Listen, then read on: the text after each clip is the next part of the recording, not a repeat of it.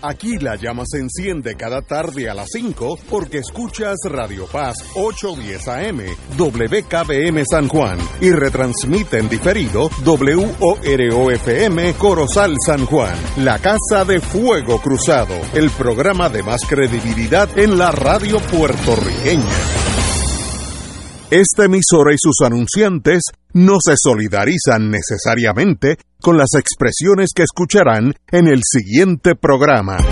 Son las 5 de la tarde, hora de escuchar Fuego Cruzado, el programa de más credibilidad en la radio puertorriqueña, en las voces de Ignacio Rivera y sus panelistas invitados con su discusión política dinámica e incisiva de los acontecimientos más importantes del momento. Fuego Cruzado comienza ahora.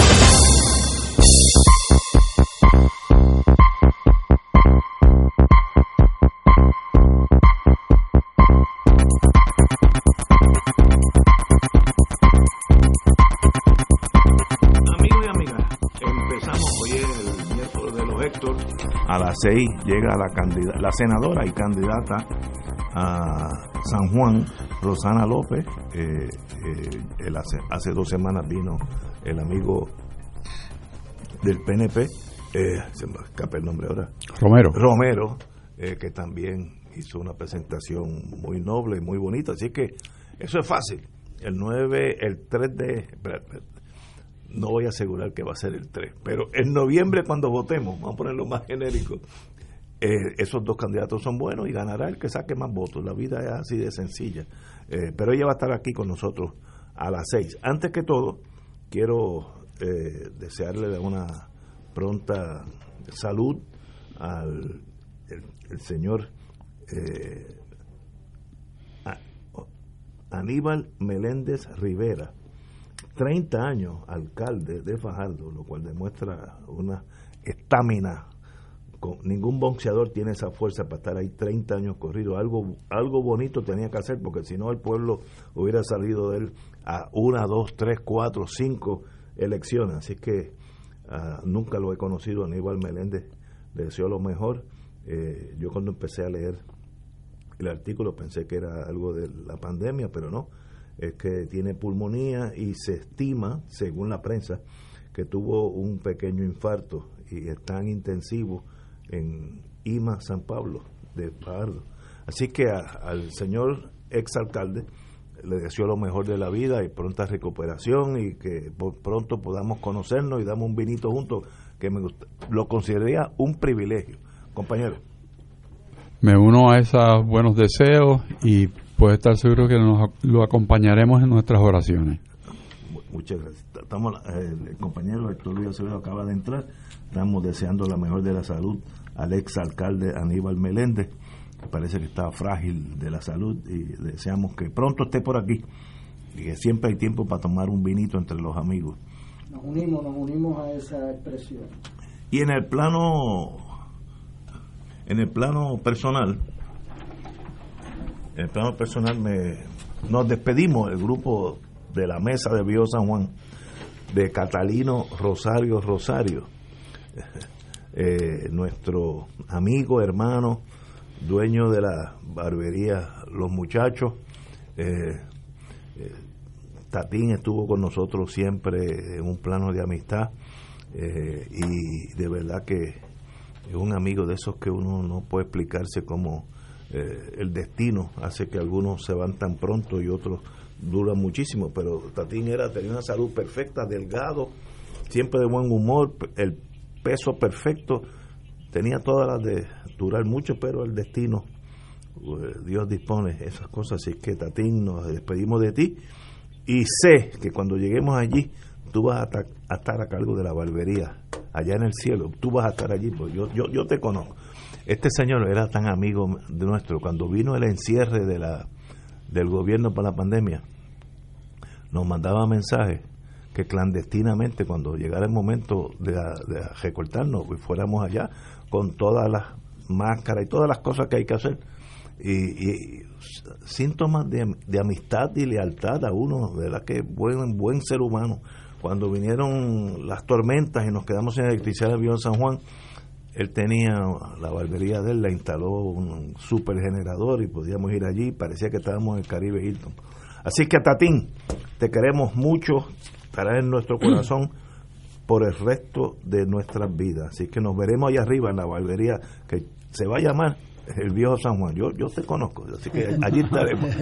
yo, pues quiero hacer una expresión por una eh, joven abogada, Mariana Negrón Vargas, tengo entendido, ¿verdad? que falleció. Ay Dios, no Eh, sabía. Mariana estudió en Yale, eh, bachillerato y, y derecho, y fue su procuradora de justicia de Puerto Correcto, Rico. sí. Eh, es la autora del capítulo del Poder Judicial en el libro de Puerto Rico y su gobierno que tuvimos el privilegio de editar y ella cita a su abuelo, a Luis Negrón Fernández, eh, que era su cita Eh, favorita. abuelo, sí.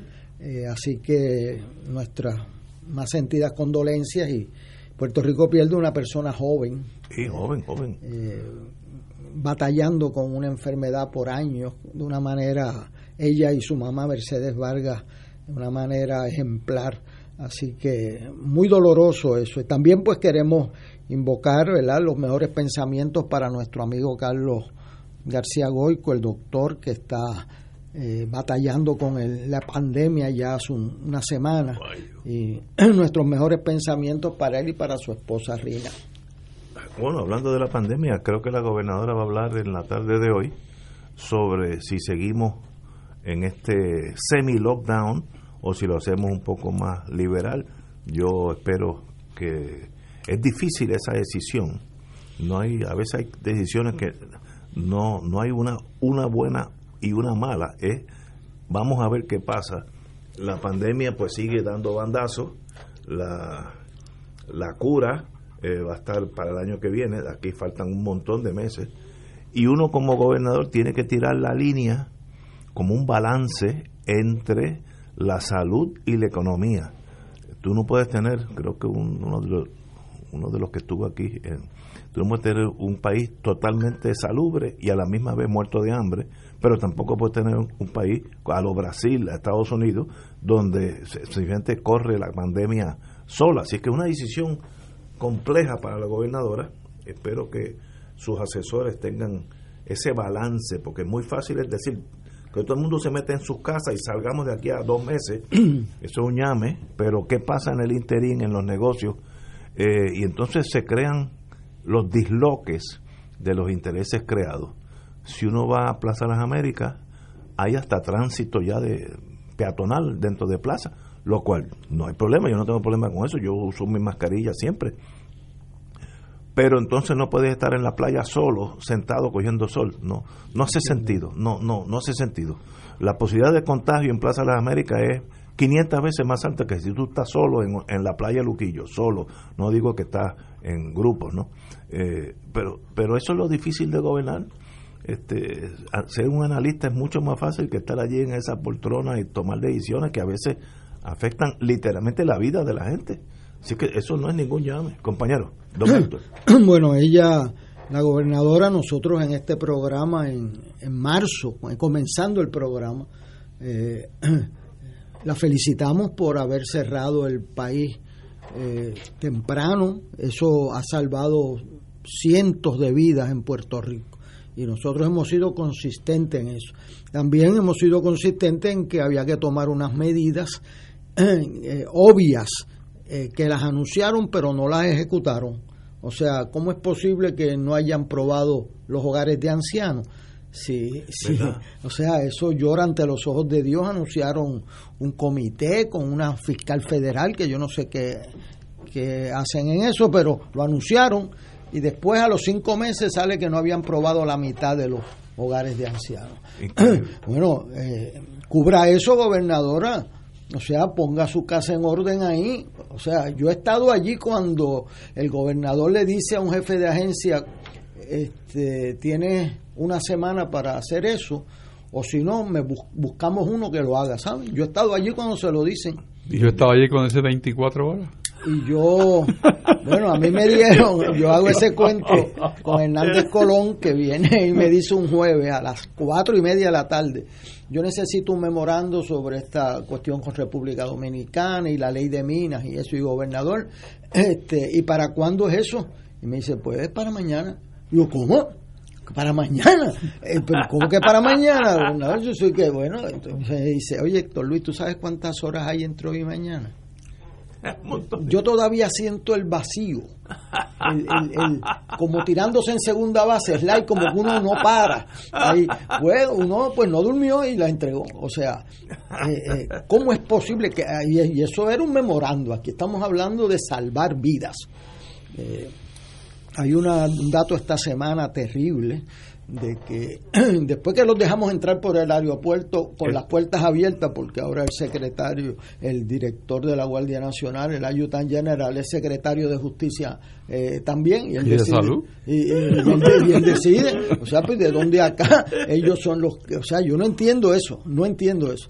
Este, eh, eh, ahora la contaminación está siendo en los ambientes familiares y de comunidad eh, por eso ella no tiene alternativa que cerrar las barras, etcétera. Lo que tiene que tener es una base racional, porque si uno le dice que los restaurantes pueden estar en un 25%, ¿por qué los gimnasios no? O sea, tiene que haber... Es que no hay lógica. O sea, tiene que haber... O sea, a la playa uno no puede ir eh, eh, aún a meterse a la playa, salvo que vaya a hacer un deporte o sea, y hay unas cosas ahí, ¿verdad?, que, requieren y una explicación, pero con la mayor deferencia al Poder Ejecutivo. En una crisis de salud pública, los poderes del Estado aumentan y la centralización aumenta.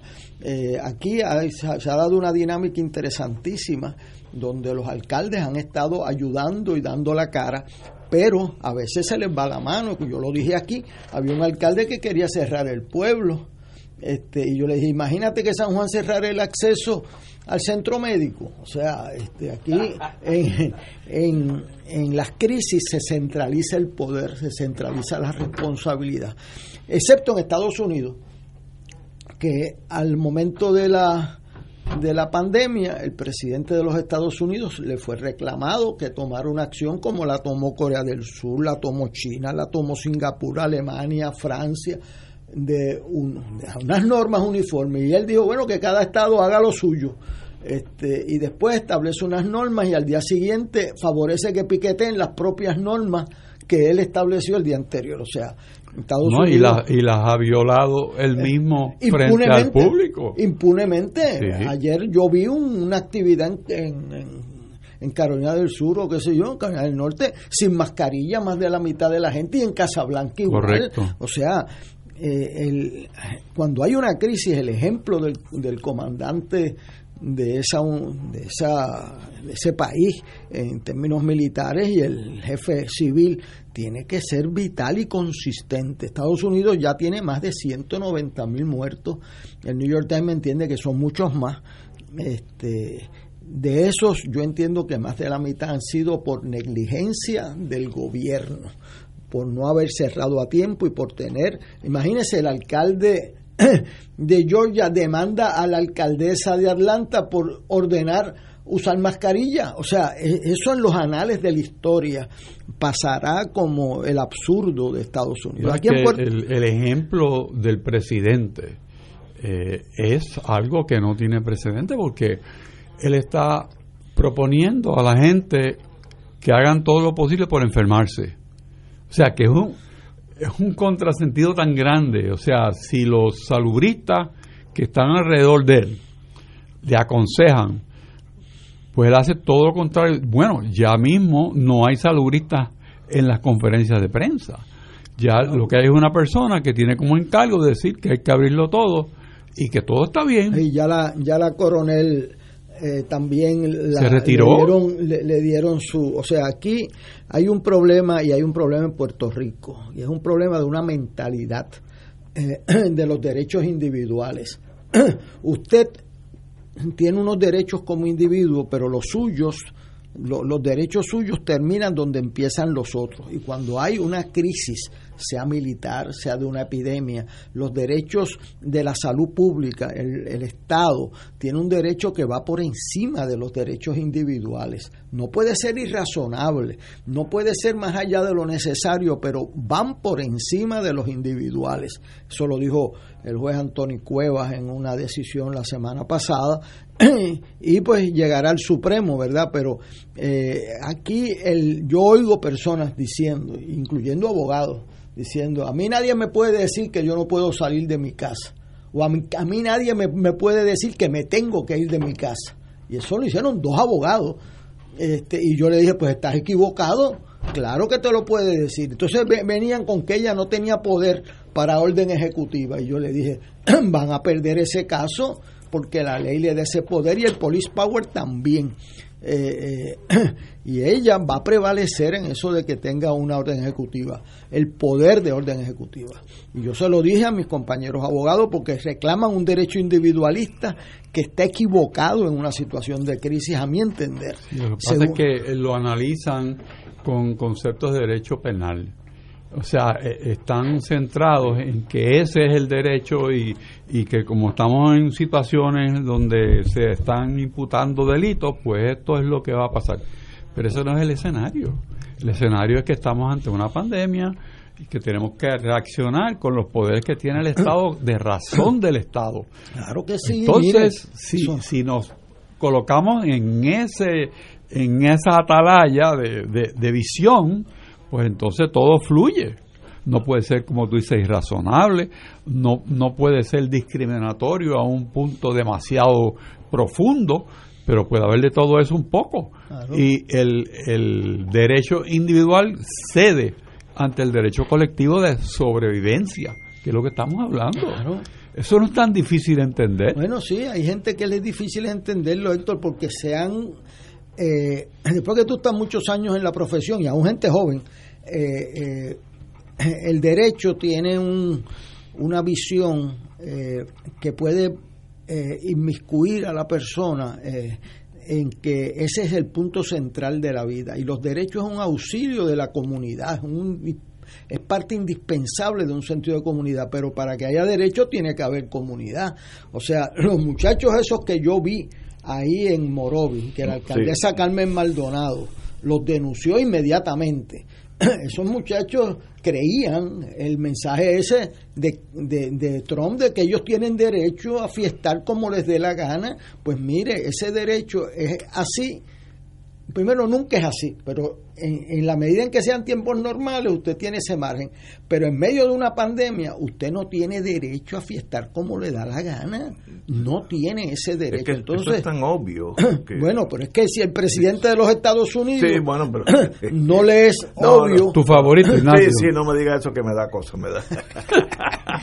eso, eso. Ahora, yo creo que ella tiene un problema, tiene una gran virtud y es que actuó a tiempo, se asesoró a tiempo, aun cuando la foto del grupo de salud violaba todas las mismas normas que estaban pregonando de distanciamiento social y no tenía mascarilla ninguno, y lo que sucedió con las pruebas, o sea, ha habido unos tropiezos muy serios, pero, pero ella lo mejor que ha hecho en todo este año que lleva ha sido cerrar a Puerto Rico temprano, eh, luego lo abrió eh, quizás antes, pero el problema que tiene es uno de ejecución.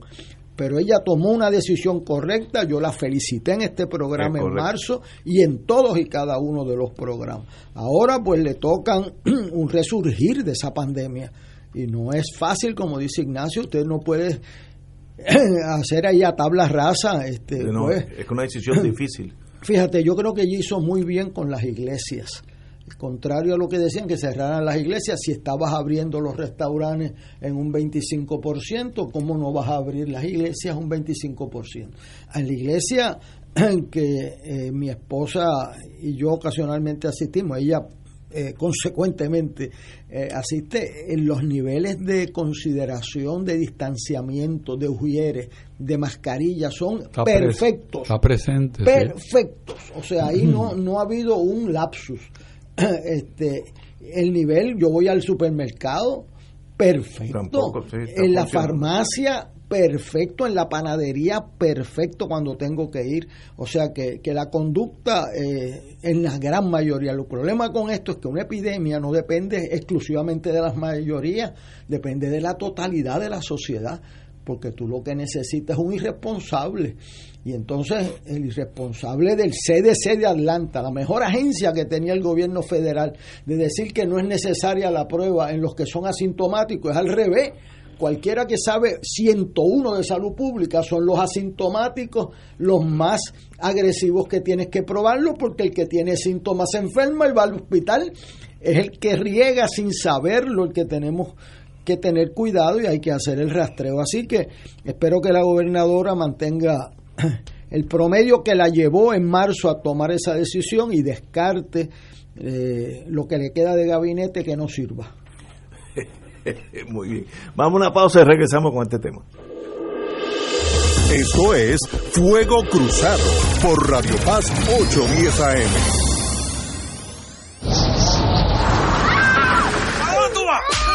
Un desastre puede afectar más que tus bienes, puede afectar tu vida. Asuntos sobre la custodia de los hijos y violencia doméstica son algunos de los problemas legales que se agravan tras un desastre. Es vital proteger tus documentos importantes como certificados de nacimiento, custodia y órdenes de protección, entre otros. Manténlos en un lugar seguro y prepárate para ayudarte. Infórmate en servicioslegales.org. Servicios Legales de Puerto Rico te puede ayudar.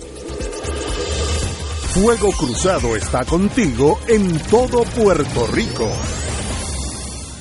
En Oro 92.5 FM, Radio Paz 810 y el Canal 13 estamos trabajando a tono con la emergencia que en estos momentos está viviendo Puerto Rico. Estamos ofreciendo nuestros servicios al máximo con el personal disponible según nos permitan las circunstancias. Si tiene un mensaje para ofrecer a sus asociados, clientes o personal, solo tiene que llamar al 787-349-7949, 787-552-0825 y nuestros empleados le comunican al personal de ventas para atender su necesidad. A nuestros clientes estén en comunicación con su ejecutivo o ejecutiva de ventas que continúan ofreciendo sus servicios como de costumbre. Recuerden los teléfonos 787-349-7949 y 787-552-0825. Todos los jueves Radio Paz y la Administración del Seguro Social te ofrecen un espacio informativo para orientarte y aclarar tus dudas sobre los derechos, requisitos y obligaciones para poder disfrutar de sus beneficios. Plantea tus preguntas por el 787-300-4982 y conoce antes que nadie los detalles concernientes a cambios y nuevas regulaciones, escuchando todo sobre Seguro Social con Víctor Rodríguez los jueves de 2 a 3 de la tarde por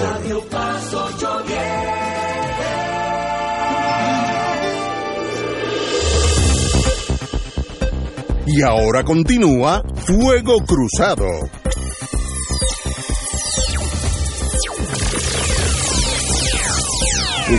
Regresamos, amigos y amigas. Eh, vamos a la fiesta de Morovis.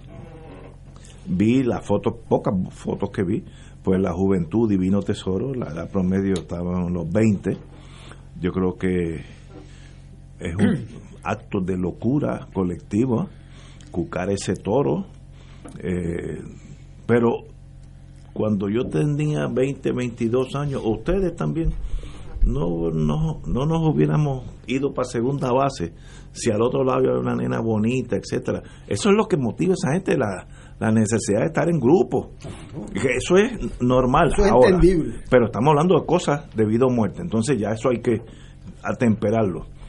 Pero el que organizó, si yo fuera abogado del que organizó, pues yo tengo defensa. Mire, yo jamás pensé que esa gente iba a llegar así sin máscara. Yo, yo organicé esto, pero bajo las normas que usted, gobernadora, ha emitido ah, que no me siguieron a mí, pues eso no es culpa mía. Ese tipo de cosas. Esos no son casos tan fáciles de, de todo o nada, eh, porque no, no es un delito en que los fiscales o los abogados de defensa tengan mucha experiencia, porque esto nunca había pasado.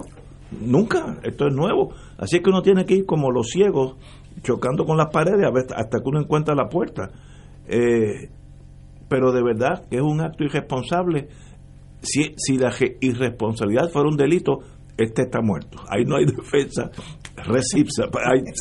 de ser irresponsable no me hable porque eso está. Ahora, ¿qué delito se cometió? Yo el que alquilé la finca, el dueño de la finca, pues mire, vino un señor a alquilarme una finca y yo se la alquilé. El organizador. El, organizador sabía lo que estaba pasando.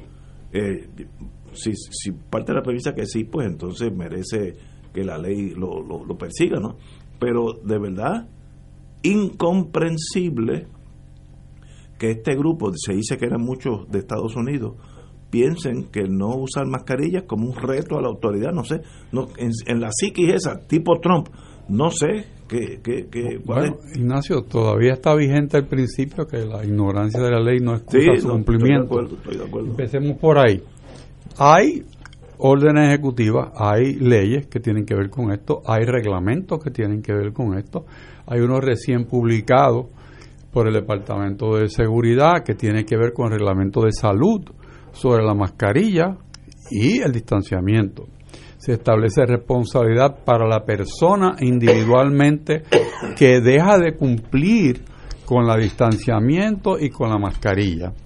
Y para el dueño del local, el que pone en funcionamiento una empresa comercial, eh, que sirve de anfitrión para esa actividad porque tiene una obligación de asegurarse de que la gente que van a esa propiedad, como por ejemplo un, un supermercado, ¿por qué los dueños de supermercados se aseguran que la gente tenga la mascarilla puesta? Bueno, porque le cuesta 500 pesos si lo encuentran con, sin mascarilla. Los señores que organizaron la fiesta, pues no pueden ser ignorantes de eso eso no es nuevo. Así que no, no, no nos escudemos en que eh, la precisión del delito, porque esto, esto que te estoy mencionando, este reglamento de salud, lo que tiene es una acción administrativa, pero se puede poner en vigor por el Departamento de Seguridad, que se pongan las pilas y lo ponen en vigor. De igual manera, un delito que surja de la orden ejecutiva de la gobernadora, pues se convierte en un delito en virtud de que se reglamentó una actividad que la ley de seguridad pública le da a la gobernadora poder para reglamentarla porque está en una situación eh, excepcional. Y bueno, pues por ahí va que haya quien diga no, falta especificidad porque es derecho penal. Pues mira, eh, veremos los casos. están los tribunales. Pero, son casos nuevos. Porque, son casos nuevos. Como dicen en inglés, eh, de primera instancia, de la primera Pero fíjate, para que veas el pensamiento, el Tribunal Supremo tuvo ante sí si las vistas con antelación a juicio criminales podían celebrarse a distancia. ¿verdad? Todo el mundo decía que no, que no se podía, porque no hay derecho a confrontación, qué sé yo. pues, ¿sabes qué? Pues sí, se puede.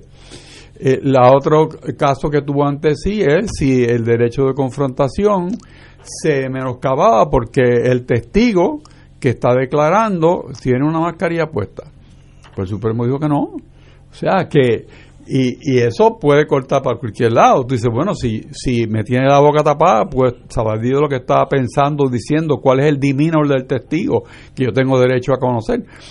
Pero son situaciones eh, que hay que hacer un, un sopesar los derechos individuales los derechos colectivos. Y el, el, poder de supervivencia del Estado también. O sea, está por el medio. Porque si el Estado no pone en vigor esas normas, el Estado colapsa. Porque no, no puede dar abasto. El sistema de salud se, se, se diezma. No, no habría recursos. Así que tenemos que tener la casa en orden.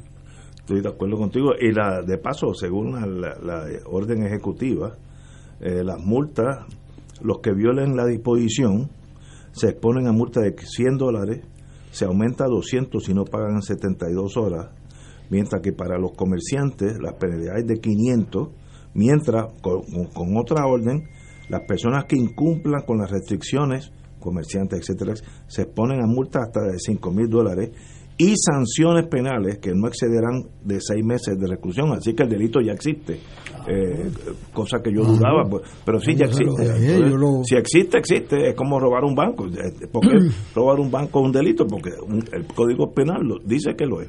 en cuanto le apliquen la ley a una persona, ya todo el mundo va a entender que el mensaje es claro. No se puede coger esto a chiste. yo creo que eso que hicieron de arrestar a estas personas en el aeropuerto. O sea, usted no tiene derecho a contaminar a Puerto Rico, venga de turista o venga de donde venga, ni de aquí ni de afuera. Usted no puede hacer eso. Eso es lo mismo, esa misma ley es la que cobija el poder que usted tiene y yo lo, eh, una vez me dejaron de interino de gobernador y vino unas inundaciones tremendas y, la ley le da el poder al gobernador de, de cerrar, o sea, de desalojar y había unas personas que no querían desalojar porque decía que les robaban las casas y bueno, y se me mueren o si se me quedan aquí después en medio del agua hay que ir a buscarlo hay que ir a buscar entonces fíjate que, que, es una situación imposible porque si, si los sacas pelean y si, lo, y si los dejas y se mueren pues tú eres el culpable. Entonces como quieres yo tuve que, que proceder eh, cerrando allí con la ley y la ley eh, eh, le da el poder al gobernante de desalojar y de establecer unas normas de salubridad mínima. O sea, aquí lo de usar la mascarilla no es eh, un consejo. O sea, en una epidemia, usted no puede, eh, mire, yo he entrado a diferentes alcaldías y si no me quiero hacer la prueba esa de la temperatura y usar mascarilla, no, entro. y en la farmacia tampoco. Y usted, el, el gobierno tiene que protegernos esa es la razón del Estado para protegerla. Así que eh, la gobernadora tiene una situación incómoda, a veces unos detalles, ¿verdad? Que uno no entiende bien, pero el beneficio de la duda en casos de epidemia lo, lo tiene el gobierno. Porque, este, salvo que sea claramente irrazonable, que no tenga una base racional, eh, eh, se le van a aprobar sus medidas. Esa es mi impresión como abogado y como estudioso de este campo y como funcionario público que tuve que bregar con eso. O sea, aquí hay que cooperar con el gobierno. Claro, el gobierno tiene que hacer su parte. Tú no puedes dejar entrar los casos por el aeropuerto sin rastreo y sin... Ahora en Alemania tienen hoteles. Sí, en China también. Este, o sea... Eh, si tú llegas, eh, vas a un hotel... Vas a un hotel por 14 días y, te, y te lo paga el Estado, pero tú no me contaminas mi país, porque entonces los muertos no tienen... Eh, no pueden echar para atrás. O sea, no, no lo resuelves con una multa. Este, y eso yo veo todavía unas, unas visiones un poco legalistas. Claro, el que tiene un negocio se le afecta. El que usted es mozo y usted vive de las propinas y, y ahora hay 25% es lo que le queda, pues, o sea, se, se afecta. O sea, ahí, y hay que ver cómo se hace justicia con estas personas afectadas. El gobierno federal hasta ahora había, ha, sido muy... Eh, generoso en atender muchas medidas. Esa es la realidad. Eh, no todos los países hacen eso. O sea, eh, ahora hay un tranque allá, pues veremos a ver qué pasa. Y lo otro, pues que Puerto Rico tiene que ser muy cuidadoso, muy cuidadoso. Y por eso, hoy arrestaron tres personas por, por lo del desempleo. O sea, no, lo de solicitar falsamente. Un, préstamo ilegalmente, usted no... Pero eso es obvio, eso hay fraude documentos falsos, ¿sabes? Eso, eso es sencillo examinar porque si yo no puedo inventarme un nombre que no sea el mío, ir allí con un número, de seguro social que es el del vecino, etcétera. eso, es claramente delictivo, ahí no hay que pensarlo mucho. Eh, Ignacio, tú que te preocupas mucho por el presidente, el presidente acaba de hacer algo que te va a gustar. Sí, que bueno, que se unió al día de Roberto Clemente. No me digas. Sí, dijo que era su favorito, que él era fanático del número 21. Está buscando el voto latino. Pues seguro. Yo lo conozco, ese muchacho. Eso no tiene reversa, eso es one way. Está buscando el voto latino. Sin el voto latino, él no puede ganar. Y ahora estoy seguro que de aquí a noviembre dirá un montón de cositas bonitas hasta que gane. Si gana, vuelve para atrás y sigue la muralla. Vamos a una pausa, amigos. Fuego Cruzado está contigo en todo Puerto Rico. AESA, la pequeña gigante, te invita a sintonizar su espacio radial AESA Informa todos los jueves a las 4 y 30 pm. Se estará ofreciendo información relevante a los pensionados y jubilados de Puerto Rico. Te esperamos a esa imparable, auspiciado por MMM Alianza. Cómprame un sistema solar y escúchame aquí en Radio Paz. Todos los viernes a las 4 y 30 de la tarde. Te espero para que me cuentes tus inquietudes acerca de placas solares con baterías. Comunícate conmigo. Soy Luis Enrique al 787-536-7938 de Solar Store.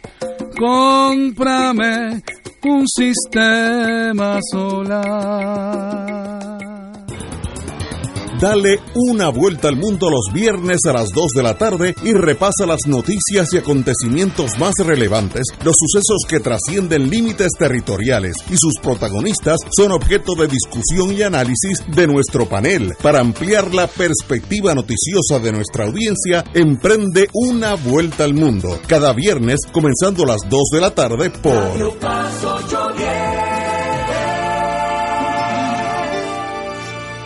En Radio Paz 810 AM agradecemos las contribuciones de nuestros oyentes recibidas a través de ATH Móvil durante esta larga cuarentena, que nos ha permitido mantenernos en el aire a pesar de la difícil situación económica que nos ha golpeado duramente. Permanecemos a flote, pero cada vez es más cuesta arriba la misión de seguir operando este ministerio radial al servicio de nuestros hermanos en la fe y nuestra iglesia. Ahora más que nunca necesitamos de tu solidaridad. Entrando a la aplicación ATH móvil de la siguiente manera. Paso número 1, marca Pay Business. Paso 2, busca Radio Paz 810. Número 3, escribe la cantidad del donativo. Y número 4, presiona enviar. Muchas gracias por tu ayuda y mil bendiciones ahora y siempre.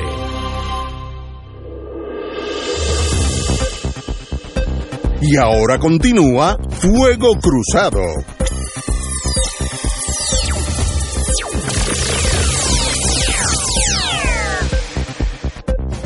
Bueno, amigos y amigas, tenemos, antes que todo, hay, aquí hay un artículo de hoy que eh, la señora gobernadora pasará por eso posiblemente esta tarde, eh, que los casinos se quejan que pues hay muchos negocios abiertos y ellos lo han dejado los últimos en la lista. Y el problema el problema o, o la realidad que tienen los casinos que son a veces la fuente de dinero de, lo, de muchos hoteles, la, la fuente principal. Por tanto, estás afectando a los hoteles de carambola, pero muy severamente. Y uno no sabe dónde tirar esa línea. Eh, si yo puedo ir a Plaza de las Américas, no puedo estar en un casino. Eh, con la mascarilla, con toda la sol, con todo lo de seguridad. Eh, vuelvo y digo, no es fácil esa decisión, porque si siguen esa ruta, algunos hoteles van a cerrar para siempre, de eso no hay duda, porque no, no pueden aguantar el golpe. En San Juan hay unos siete restaurantes que yo dudo que abran.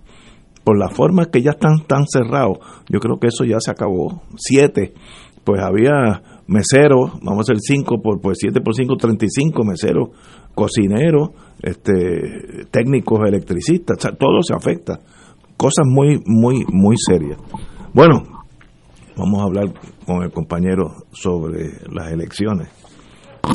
Si, si la celebramos el 3 de noviembre, dice el artículo, que el nuevo presidente, Francisco Rosado Colomer, y la presidenta alterna,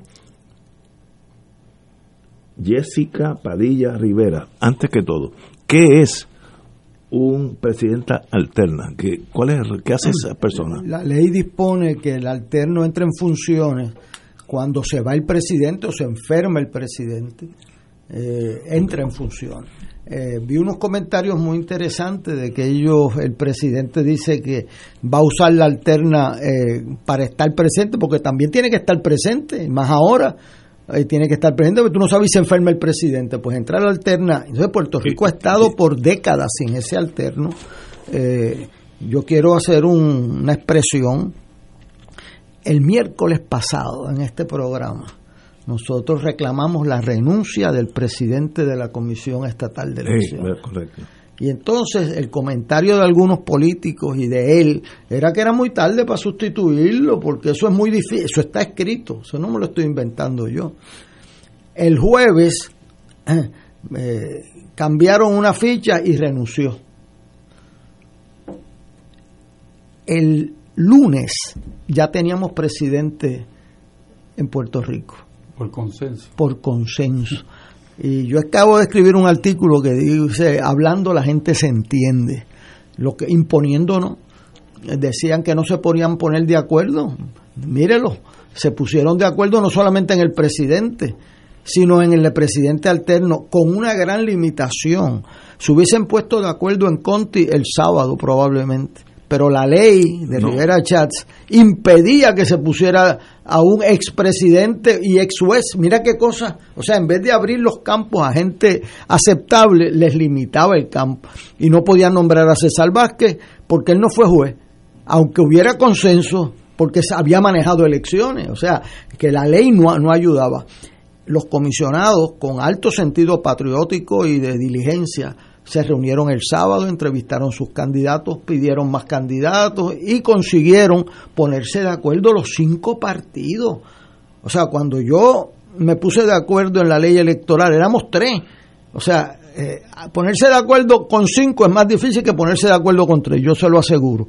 Y se pusieron de acuerdo los cinco partidos. Eso es un ejemplo de patriotismo y de y la disponibilidad del juez eh, el juez Rosado Colomer y de y otros jueces y la y la jueza Jessica Padilla Rivera eh, eh, habla bien de Puerto Rico. Así que hay un hay un calendario apretado pero nada imposible. De hecho ayer habían primarias en New Hampshire eh, eh, de, y, hubo primarias en Boston para el en ahora hace una semana para el Senado que Kennedy perdió.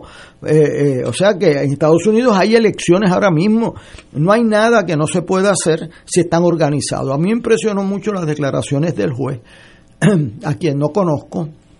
O no recuerdo conocer porque después de treinta y pico años creo que ella sí fue estudiante mía eh, de derecho electoral, donde he tenido PNP populares, independentistas, independientes, yo no sé ni de qué partido son, este, ni me interesa, es porque sean buenos estudiantes. Y unas declaraciones muy importantes del juez, diciendo que su misión es eh, rescatar la confianza del país. eso es bien importante. Y que él es una persona organizada y estructurada. Y eso es bien importante también. Esos son los dos retos que tienen, así que yo es un día bueno para Puerto Rico el que hayan resuelto eso en tiempo récord y con personas con esa actitud. Así que yo, yo creo que hay esperanza para este país. Eh, se ha crecido en la crisis y, lo que habíamos señalado aquí de la agenda y que la agenda empezaba con salir de lo de, del irresponsable que tenían allí que quería quedarse eh, y eso pues ya van a ver, van a haber elecciones el 3. Eso de estar hablando de posponerla, eso solo inventó él a ver si lo dejaban. Y después una planificadora hizo, hizo ahí un cálculo que hacíamos las elecciones en el 2022. O sea, este, qué mameña, sí. O sea, y si tú dejas a Trump, eh, la suspende por lluvia, o sea, esto no es, o sea, las elecciones no son como un, o sea, son como un juego de béisbol y no son, o sea, si después que usted empieza un juego de béisbol y va por el octavo, noveno inning perdiendo, usted no puede decir, vamos a seis innings más, ya no sean aguadillas si eso era así en adjunta, pero aquí en San Juan, y usted juega béisbol y usted va perdiendo el noveno inning y se le acabó el juego en el noveno, usted no puede decir, dame seis innings más, eso no es así usted no cambia las reglas de juego luego de empezado. Así que vayan elecciones el 3 y no hay nada que no se pueda hacer. Vimos aquí en la entrevista de la directora ejecutiva Yuresco su, su actitud de ayudar a que y le dieron dos millones de pesos más. Eh, yo creo que ella cogió el mensaje, busque chavos en la legislatura, busque chavos en otra agencia con las elecciones. Eh, eh, no es el sitio ni el momento para ponerse a economizar dinero. Así que buenas noticias para el país con la Comisión Estatal de Elecciones. Vamos, vamos a una pausa y regresamos con el compañero Richard. Esto es Fuego Cruzado por Radio Paz 810 AM.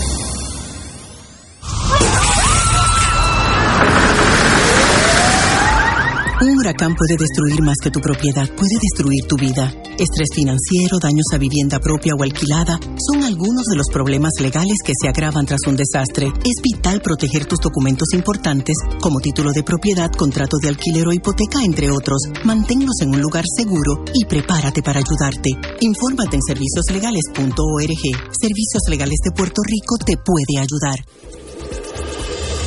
Fuego Cruzado está contigo en todo Puerto Rico. Radio Paz te ofrece el mejor motivo para levantarte temprano y disfrutar el comienzo de un nuevo día de lunes a viernes con Enrique Liboy y Radio Paz en la mañana. La dosis perfecta de noticias, deportes y éxitos musicales de todos los tiempos, humor y curiosidades, calendario de actividades y tus peticiones musicales por el 787-300-4982. Conéctate con el 810 AM de lunes a viernes con Enrique Liboy y Radio Paz en la mañana. Escucha los sábados a las 5 de la tarde para servirte un programa del Colegio de Profesionales del Trabajo Social de Puerto Rico con los temas de interés a la comunidad. Recuerda, los sábados a las 5 de la tarde para servirte por Radio Paz 810.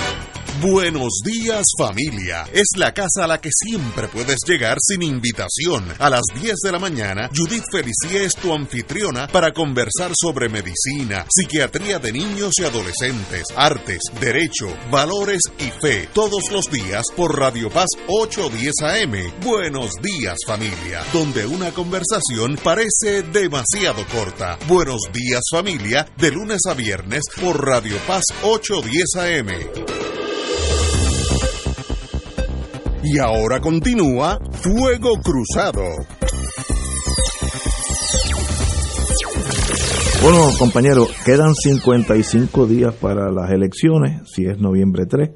La nueva dirección de la Comisión Estatal de Elecciones, eh, el, juez Colomer, eh, Rosado Colomer, y la compañera eh, Jessica Padilla, dicen, están en la prensa, que no ven razón en este momento para posponerla, así que en esa estamos. Compañero Rachel. Eso son excelentes noticias que ellos que acaban de entrar y como personas inteligentes, supongo yo que antes de uno entrar en un compromiso se asegura qué es lo que va a encontrar, porque no van a entrar ciegos. Este, este es un tema que yo creo que el país está bastante enterado del mal manejo de toda esa administración antes del momento en que vivimos ahora, en que el consenso vuelve a ser la solución. Eh, me da mucha pena decirte lo dije, pero es, que es así. A la gobernadora se le dijo desde cuándo. Eh, pues optó por seguir su impulso de político y, no de mujer de Estado. Pero ahí estamos. El, el futuro es lo que tenemos que ver ahora, pero no podemos olvidar lo que pasó. Ahí hay, a mi juicio, delitos que mirar, porque hay, hay una negligencia crasa en el desempeño del deber. O sea que eso no es poca cosa. Y eso es a ciencia y paciencia de todo el mundo. Y hay opiniones concurrentes del Supremo que en dictum dibujan exactamente todo lo que son los delitos envueltos aquí. O sea que no, no hay que hacer una, una búsqueda exhaustiva porque ya los asistentes jurídicos del Supremo hicieron el trabajo. O sea, eso está hecho. Así que vamos a, vamos a unirnos a ese esfuerzo para que se logren todas las metas del país en cuanto a su proceso electoral, pero no nos olvidemos de que por acción y omisión crasa, este país ha estado al borde de perder su sistema electoral funcional, porque si seguía esto más tiempo, ahora sí te digo yo, ¿cómo vas a hacer las elecciones? Tenemos otros factores. El voto adelantado, este año ese voto es más grande que en años oh, anteriores. Okay. Aquí, la ley electoral eh, originalmente voto adelantado es el que vota antes de las elecciones. Entonces, por, algunas serie por, de por razones. alguna razón se le daba a los a los a 2.500 policías, a unos bomberos, etcétera. Eso se entiende. Eso ahora se amplió y se amplió eh, de, eh, incluyendo a todas las personas que tenemos más de 60 años. Usted puede solicitar voto adelantado y lo puede solicitar que se lo envíe por correo. Yo estoy haciendo un señalamiento de experiencia, ¿verdad? Salvo que usted tenga una dirección que le llegue todo sin problema, eh, yo le puedo decir que yo no recibo a mi dirección el- los mensajes del ejército de los Estados Unidos, como reservista que fui por 23 años. No me llegan a casa. Suerte que el cheque entra directo del banco.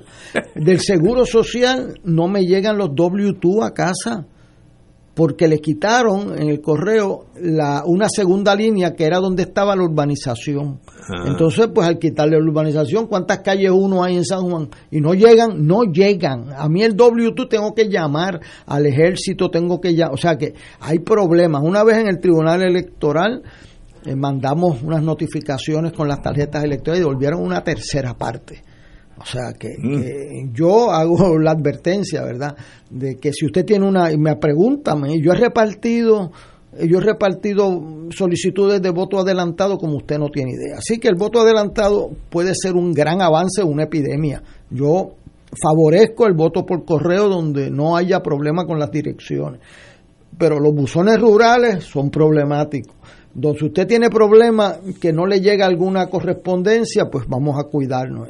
Este, y lo puede depositar en la HIP. eh, pero eso es una, eso vence este viernes. El voto ausente, y yo quiero hacer, Pero vence el voto adelantado. el, el lunes, pe- pe- perdón, el lunes 14. El voto adelantado, igual que las el inscripciones. que, el que el que no haya votado para ese momento, el, el que no haya recibido la boleta, ¿cómo, cómo no, es la- no, no, tú tienes que solicitarlo antes del Solicitar. 14 de septiembre. Ah, ok. Y entonces te lo envían por correo un mes antes de las elecciones. Que, y no hay una fecha para yo enviarlo para atrás? Bueno, ahí hay un reglamento que lo iban a adoptar hoy, pero para usted enviarlo para atrás tiene que tener las papeletas, compadre. O sea, usted no puede enviar una notificación de, de saludo verdad, navideño. verdad, o sea, las- necesita las papeletas de gobernador y comisionado, Pero- legislativa y alcalde. Pero- Más la del plebiscito, son cuatro papeletas. Pero estoy pensando, el worst case scenario, me mandan la papeleta, legalmente, etcétera, y yo la mando y llega a la Junta dos o tres días después de la elección. Pues eso se Entonces, supone, ahí, ahí entonces- la ley dice que tiene que llegar antes de las elecciones. Ah, ok, ok. Muy Eh, el día de las elecciones. Eso, el Supremo lo sostuvo en un caso, pero eso presentará un problema en su día que esperamos que no lo tengamos. Yo quiero señalar lo siguiente, en el periódico El Nuevo Día de hoy, para el voto ausente, que yo he dicho que es el más peligroso de todos, porque hay una intención malévola de ganar con votos que no gente que no vive aquí. Un alcalde del área este de Puerto Rico abiertamente pide el voto ilegal hoy en el periódico. Dice que gente que se fue de aquí hace ocho años quiere venir a votar. Pues si se fueron hace ocho años, no pueden venir a votar aquí, tienen que votar donde.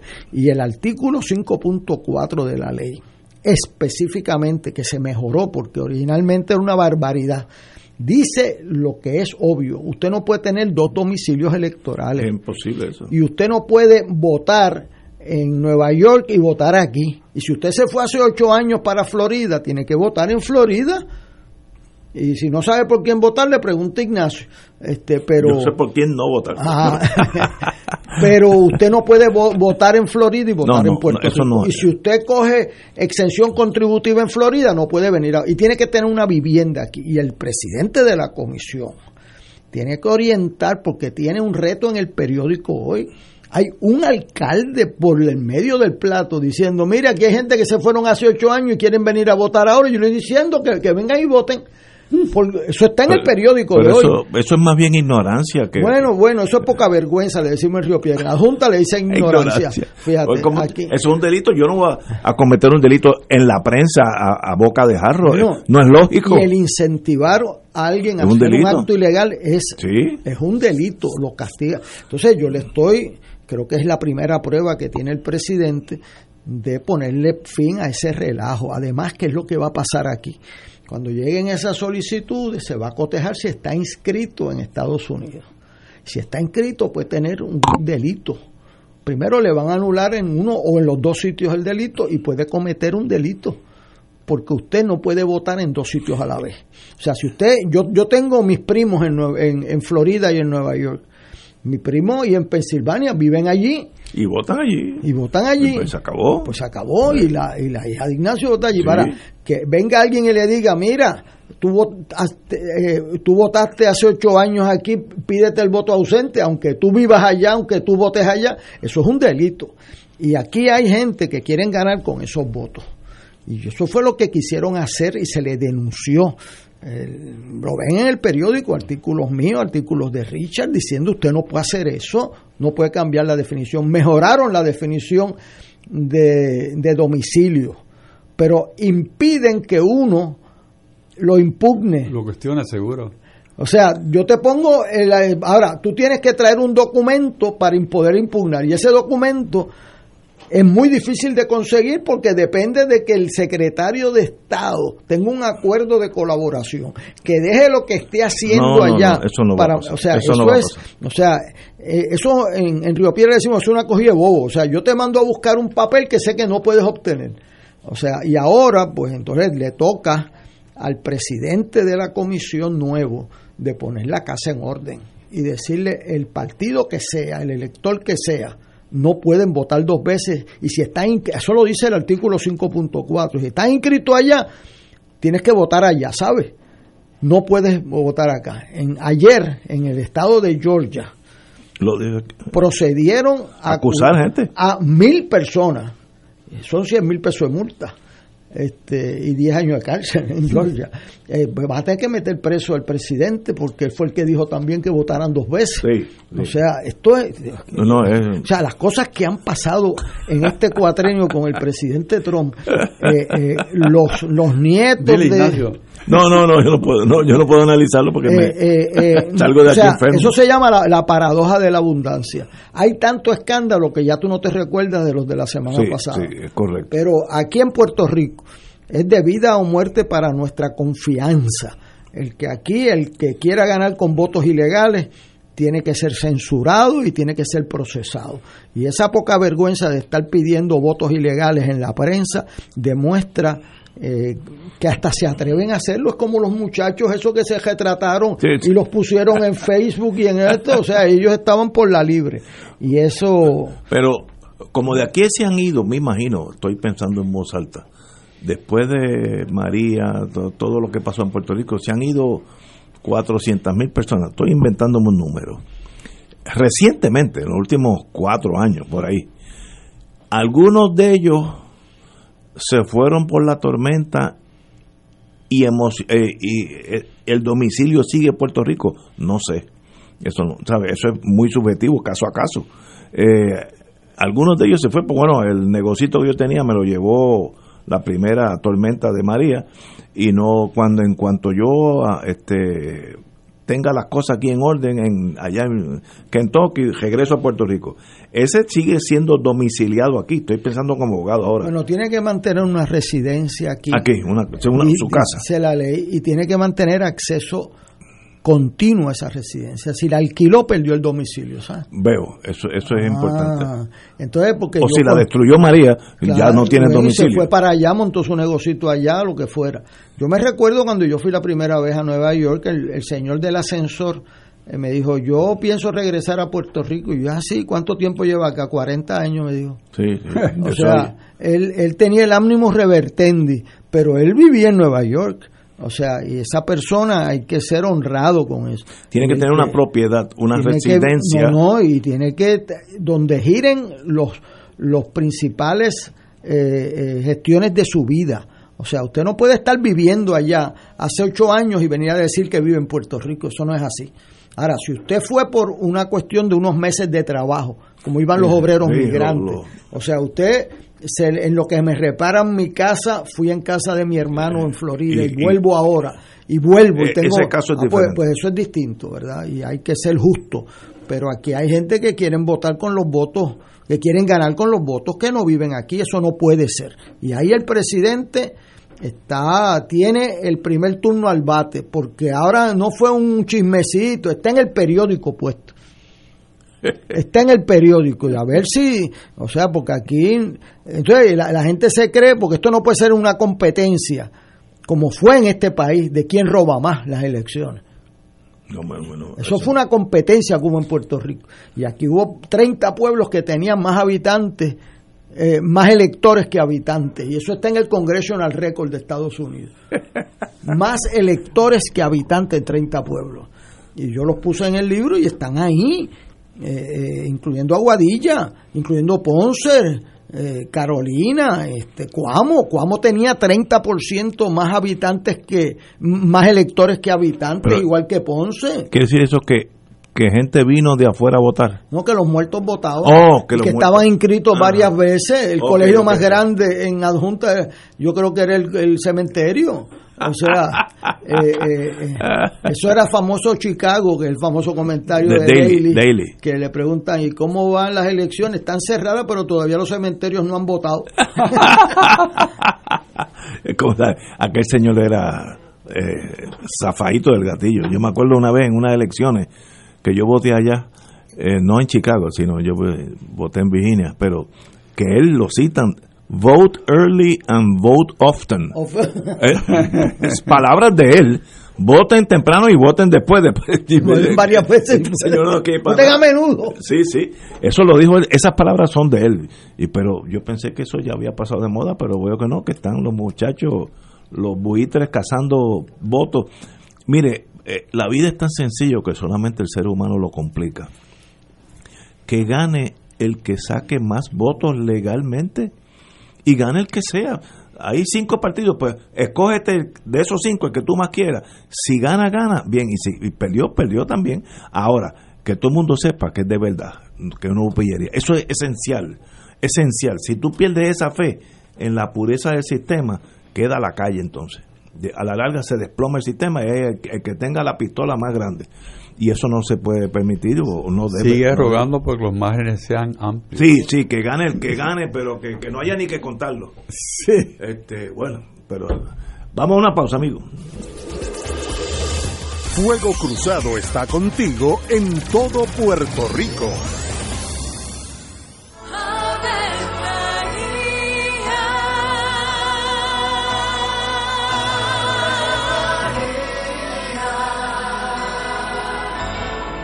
El ángel del Señor anunció a María. y ella concibió por obra del Espíritu Santo. Dios te salve María, llena eres de gracia, el Señor es contigo. Bendita tú eres entre todas las mujeres, y bendito es el fruto de tu vientre Jesús. Santa María, Madre de Dios, ruega por nosotros pecadores, ahora y en la hora de nuestra muerte. Amén. He aquí la esclava del Señor. Hágase en mí según tu palabra. Dios te salve María, llena eres de gracia, el Señor es contigo. Bendita tú eres entre todas las mujeres, y bendito es el fruto de tu vientre Jesús. Santa María, Madre de Dios, ruega por nosotros pecadores, ahora y en la hora de nuestra muerte. Amén. Y el Verbo se hizo carne. Y habitó entre nosotros. Dios te salve María, llena eres de gracia, el Señor es contigo. Bendita tú eres entre todas las mujeres, y bendito es el fruto de tu vientre Jesús. Santa María, Madre de Dios, ruega por nosotros pecadores, ahora y en la hora de nuestra muerte. Amén. Ruega por nosotros, Santa Madre de Dios. Para que seamos dignos de alcanzar las promesas de nuestro Señor Jesucristo. Oremos. Derrama, Señor, tu gracia sobre nosotros, que por el anuncio del ángel hemos conocido la encarnación de tu Hijo, para que lleguemos por su pasión y su cruz a la gloria de la resurrección, por Jesucristo nuestro Señor. Amén. Gloria al Padre, al Hijo y al Espíritu Santo. Como era en un principio, ahora y siempre, por los siglos de los siglos. Amén. Un club rotario es casa de jóvenes y adultos, de hombres y mujeres, que comparten y viven los deseos de servir a los demás en un ambiente socialmente sano y productivo. Mensaje del Club Rotario de Río Piedras.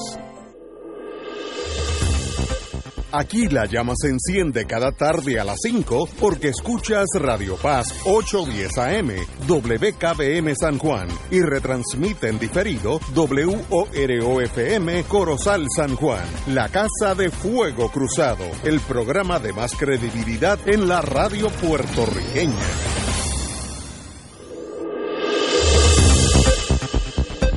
Y ahora continúa Fuego Cruzado.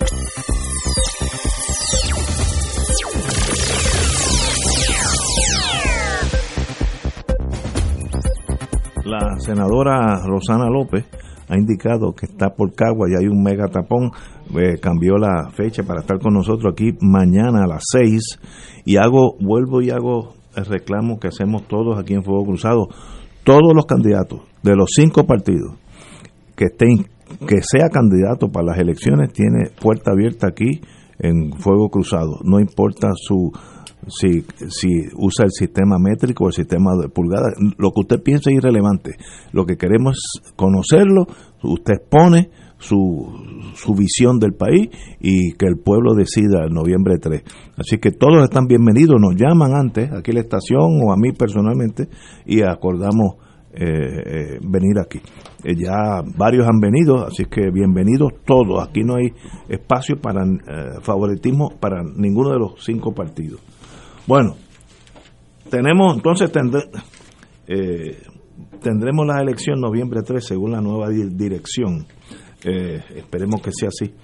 Y yo no tengo problema que sea noviembre 14 tampoco, mira, ahora que sea de verdad que no llegue yo, pasé las primarias, lo he dicho tantas veces, no voy a repetirlo, que es una locura, uno estar dando palos a ciega por ahí donde tenga que votar, cuando cuando llegas allí, pues allí no es, es en otro sitio, cuando llega allá, no, las papeletas no han llegado, eso no puede pasar.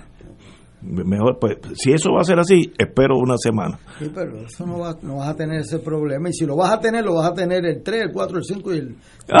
y vas a tener 10 pleitos entonces de que si cuando. No puede haber, o sea, esta es una, este es un ciclo electoral que las elecciones son el 3 de noviembre y salvo que haya imposibilidad, eh, son el 3 de noviembre y no hay imposibilidad, lo que faltaba era competencia y confiabilidad y yo creo que vamos en buen camino por ese lado.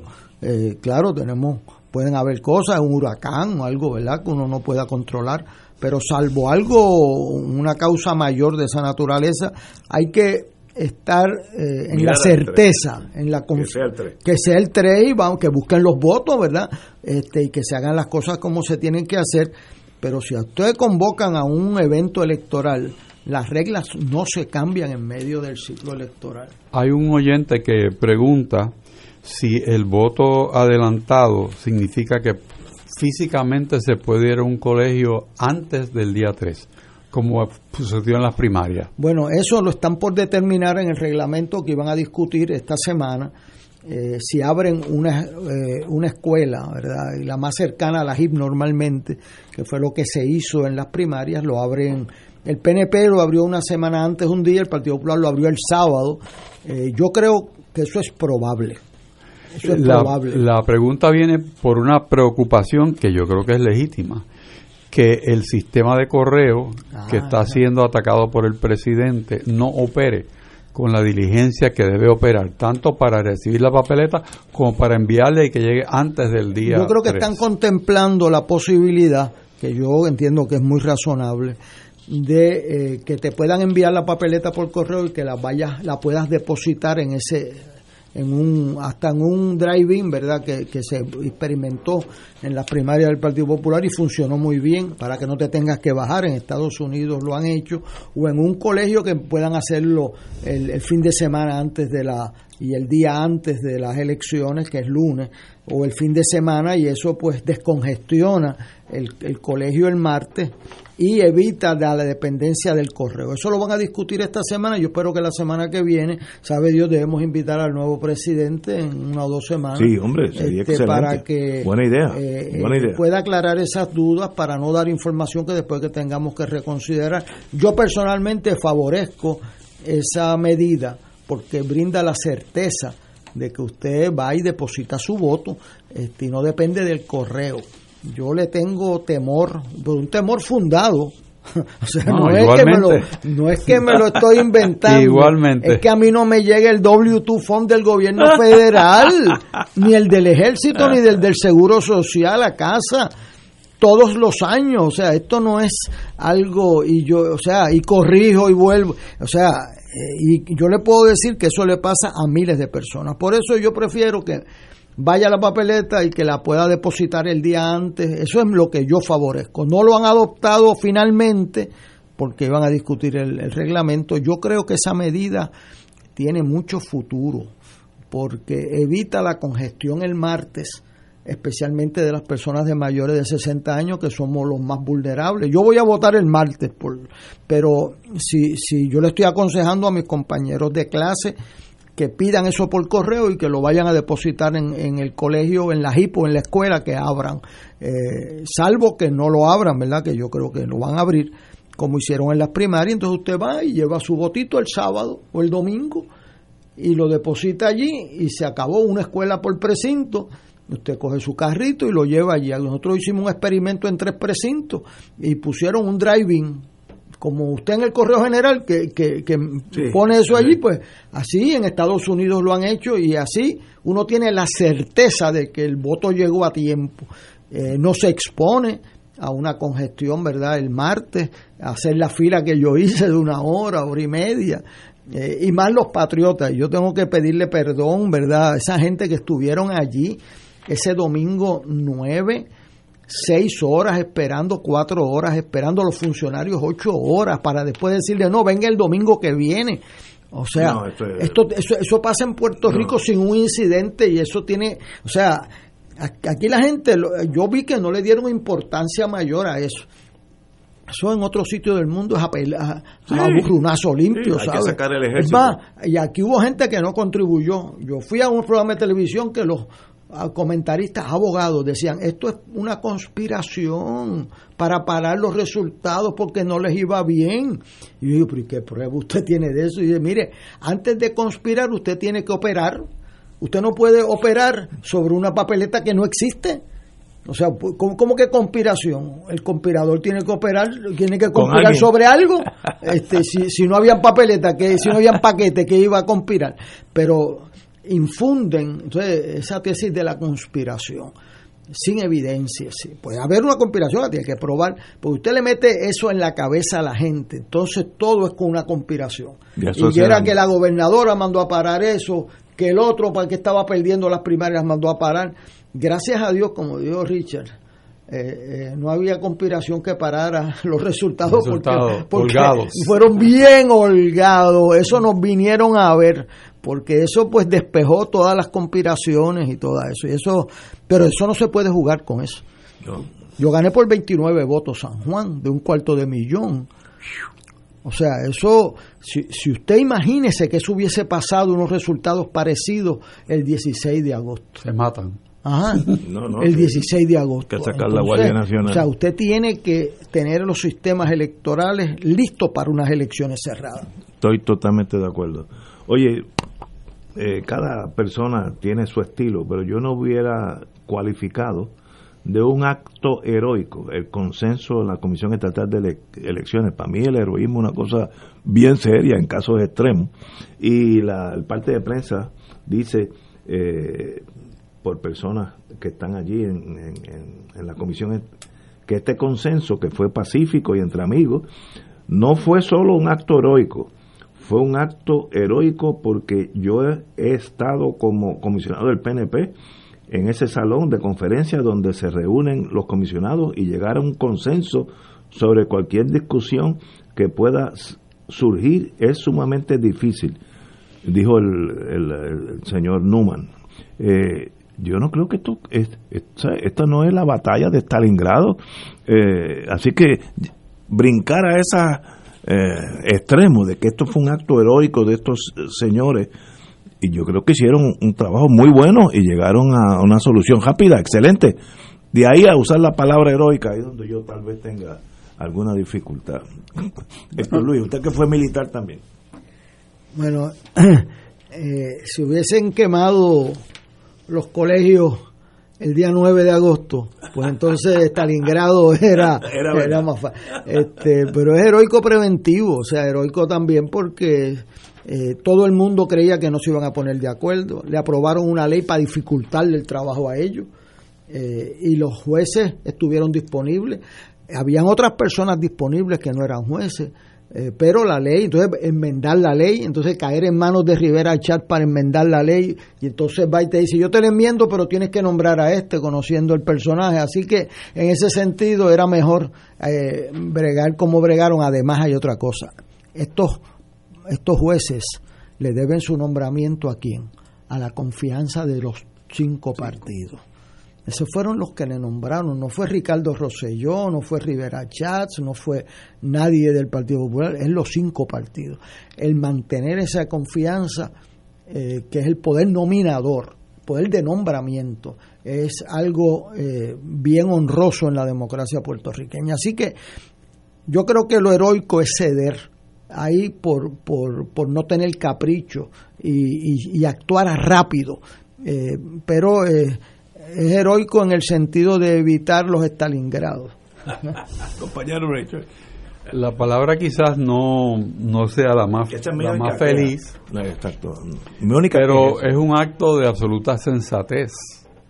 Eh, es un acto de ponerse por encima de una estructura legal viciada de, de inicio, eh, con un diseño para que no funcione y, crear un caos donde debe haber paz. Y esa actitud de estas personas sí merece un reconocimiento, porque pocas veces uno ve algo en el país que estimule y dé confianza. Y esto ha sido novedoso, ha sido grandioso, que en Puerto Rico nos podamos poner de acuerdo sobre algo, y no tan solo algo en una forma general, sino estamos poniéndonos de acuerdo sobre la espina dorsal de la democracia, que es la viabilidad de unas elecciones libres y que haya confianza para que se cuenten los votos y que la gente se satisfaga que el sistema produjo otra vez una elección correcta en este país. Por eso yo creo que las palabras de Héctor Luis, ah, comenzando aquí, que menciona a su vez las palabras del presidente de la Comisión Estatal, mencionando cuáles eran sus, sus cualidades y cuál era su meta. O sea, esa, esa idea de devolverle la confianza, no es a los comisionados, sino al país, de que se está trabajando bien, que se va a observar más rigor que lo que exige la ley, porque la ley está defectuosa y que los procedimientos se van a llevar a cabo con la misma actitud de estos comisionados de poner Puerto Rico por encima de cualquier otra cosa. Yo creo que es digno de aplauso lo que ha sucedido en estos días en la Comisión Estatal. Señores, tenemos aquí una pausa y regresamos with Crossfire.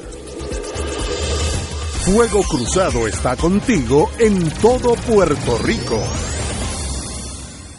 en Buenos Días Familia por Radio Paz 810 AM a las 10 de la mañana de lunes a viernes acompañas a Judith Felicie en una agenda de interés para ti, de lo que quieres escuchar, aprender y disfrutar. Comparte con sus invitados como el doctor Edgardo Rosario Burgos y su consultorio radial, la psiquiatra María Teresa Miranda en Familia, Crisis y Soluciones y la doctora Ada Rosabal hablando de fe, el periodista Javier Santiago con lo mejor de la cultura popular entre muchos temas. Buenos días familia, de lunes a viernes por Radio Paz 810 AM. En Radio Paz 810 AM agradecemos las contribuciones de nuestros oyentes recibidas a través de ATH Móvil durante esta larga cuarentena, que nos ha permitido mantenernos en el aire a pesar de la difícil situación económica que nos ha golpeado duramente. Permanecemos a flote, pero cada vez es más cuesta arriba la misión de seguir operando este ministerio radial al servicio de nuestros hermanos hermanos en la fe y nuestra iglesia. Ahora más que nunca necesitamos de tu solidaridad. Entrando a la aplicación ATH móvil de la siguiente manera. Paso número uno, marca Pay Business. Paso 2, busca Radio Paz 810. Número 3, escribe la cantidad del donativo. Y número 4, presiona enviar. Muchas gracias por tu ayuda y mil bendiciones ahora y siempre.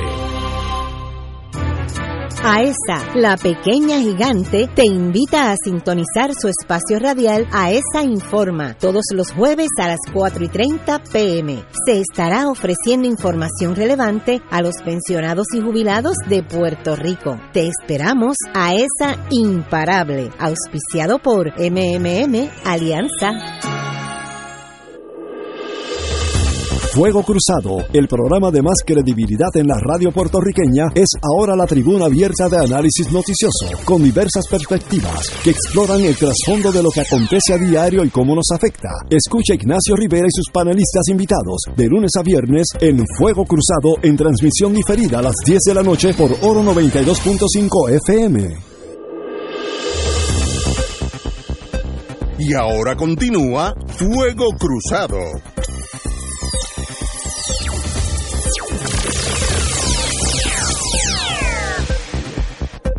Señores, regresamos a Fuego Cruzado. Hoy el, amigo Acevedo Vila, eh, candidato a Washington por el Partido Popular, indica que el gobierno de Puerto Rico, nosotros, podemos perder cerca de un billón de dólares, un billón con B de bueno, sin eh, de, de fondos de Medicaid que se quedarían sin utilizar al terminar el 30 de septiembre del año fiscal, que eso es mañana por la mañana.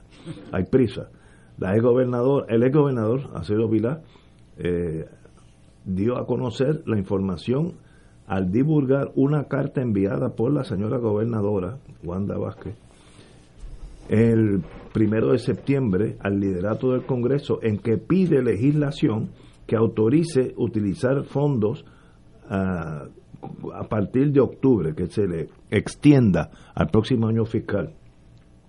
En la carta, la gobernadora Vázquez Garcet alegó que las complicaciones de la pandemia, la burocracia federal y los controles que impone la Junta han limitado el uso de estos fondos.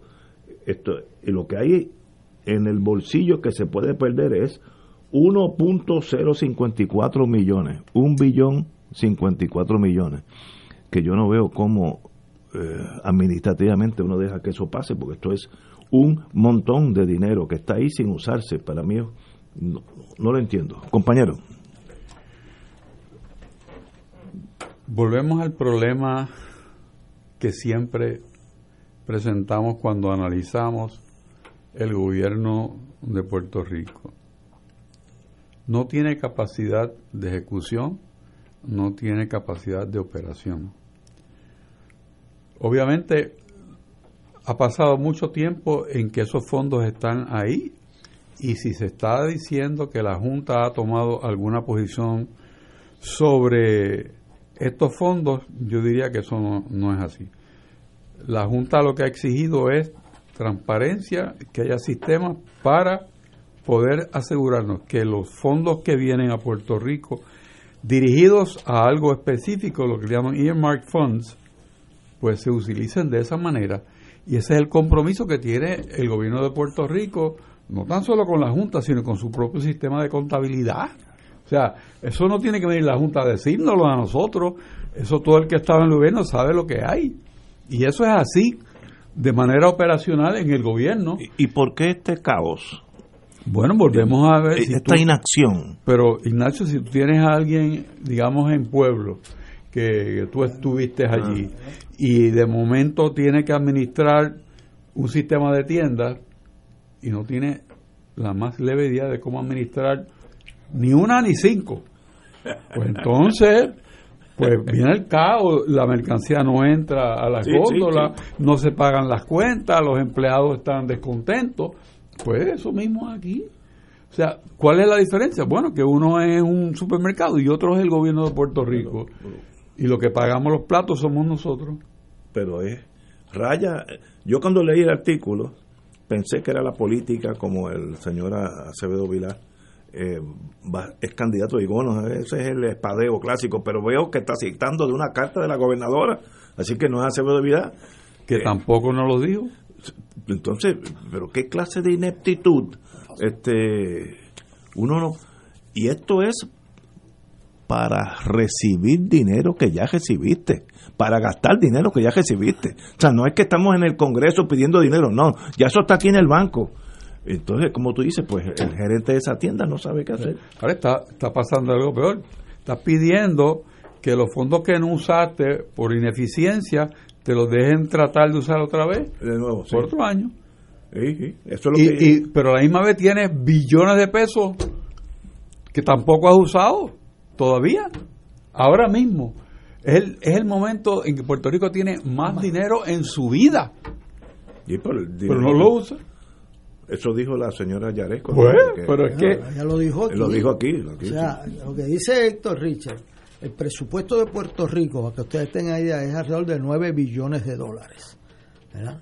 Y hay más del doble de fondos federales sin gastar. O sea, eh, o sea, usted tiene su presupuesto corriendo en su casa. ¿verdad? Y entonces le llega el doble de presupuesto y se lo estacionan en un, en un carro en su, al frente de su casa. Y usted dice, mire, vayan allá a buscar eso. Y usted tiene el doble de lo que, el doble. Entonces, o sea, esto es un crimen contra la gente pobre de este país, déjeme explicarle. Ineptitud. O sea, pero que esto tiene víctimas. Además, a mí me llegó un amigo mío que trabaja en Washington y me dijo, mira, tenemos un problema. Cada vez que visitamos una agencia federal nos dicen, pero bendito para que ustedes van a pedir más dinero si ustedes no gastan lo que tienen. Sí, eso es correcto. Entonces, entonces va otra y le dicen lo mismo. Entonces, pues, eh, eh, o sea, esto opera no solamente con estos chavos, sino que opera en contra de cualquier petición Futura. sí. futura, porque si no, si tú tienes que devolver, entonces ellos tienen un, lo que llaman recapture. Si tú al 30 de septiembre, que es cuando se acabe el año fiscal federal, no gastaste ese dinero, ¡up! lo capturan para atrás. Y entonces Sí. eh, entra en el fondo general. Por eso es que necesitan legislación. Y legislación ahora ahora no es, porque después que entre en el fondo general, Sí, eso se lo traga. eso se lo tragan como un, un vacuum cleaner. Y entonces, eh, eh, o sea, que es una situación desesperada. Entonces uno dice, oiga, ¿qué son los fondos Medicaid? Porque tú dices, bueno, un fondo de carretera, pues vergaremos, pero fondo de Medicaid, usted sabe lo que es, ¿verdad?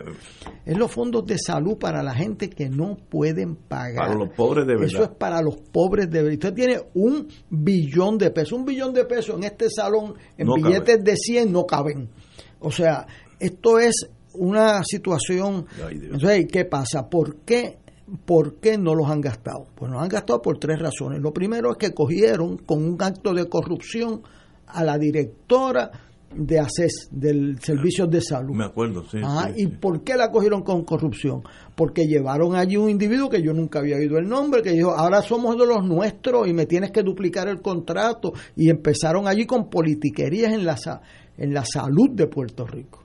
Entonces el FBI la arrestó. La arrestó y está acusada. O sea, entre ella y la de, y la de educación era más de la mitad del presupuesto de Puerto Rico. O sea, eso no son eh, una agencia regional, no es un... O sea, estamos hablando de la mitad del presupuesto, las que operaban con eso están acusadas criminalmente en el ámbito federal, lo cual me da vergüenza a mí, porque no, la- si hicieron algo malo debemos acusar nosotros.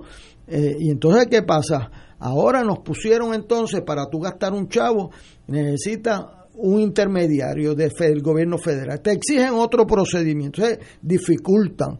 Eh, o sea, es verdad que los han dificultado. Pues entonces, mira ahora, esto ahora están entrevistando gente en educación para ver cómo certifican los gastos de los fondos federales. Esto, o sea, le, le duele en el pecho a uno porque todos los negligentes, ninguno son los beneficiarios o los perjudicados de esos fondos, ninguno. O sea, ¿quién se queda sin Medicaid? El que lo necesita. El que lo El que necesita. más lo necesita. El que sí lo que necesita. O sea, este, aquí en medio de una pandemia vamos a devolver un billón de dólares de fondos federales en Medicaid. O sea, Eh, yo, no. yo quisiera que le diéramos 10 segundos de silencio a eso. O sea, en medio de la pandemia, que tú tienes gente que se nos están muriendo, tenemos 500 muertos en el día de hoy, más de 15 mil contaminados en el día de hoy. Y tú en medio de ese sistema que tienes un serio situación de reto, vas a devolver los fondos que van destinados para la gente pobre de Puerto Rico. Contra. Eso, eso, eh, o sea, eh, ¿cómo es posible que esperáramos a septiembre para que esto explotara? o sea, eso se veía venir, que salud no tenía la capacidad de administrar eso. Este, Volvemos a un problema de déficit institucional. Salud ya no es el Departamento de Salud. Va a empezar. Salud no, no hace nada en el sentido de dirigir la salud del país. No. Tiene a CES, que es la que con unos grupos de compañías pues dirigen la salud del país. Pues es, es ahí donde finalmente llegarían esos fondos. Pero eso desde el punto de vista de administración está contaminado. Entonces no han puesto en condiciones ese estamento del gobierno de Puerto Rico para poder recibir los fondos. Es tan sencillo como eso. Cuando uno ve lo que sucedió con las pruebas, con las pruebas, que ese, ese, esa acusación no ha bajado. Que con las pruebas de, ah, de, de, la pandemia. Sí, porque ahí lo que dice Richard está dibujado al centavo. ¿Quién toma la decisión? ¿Quién ordena?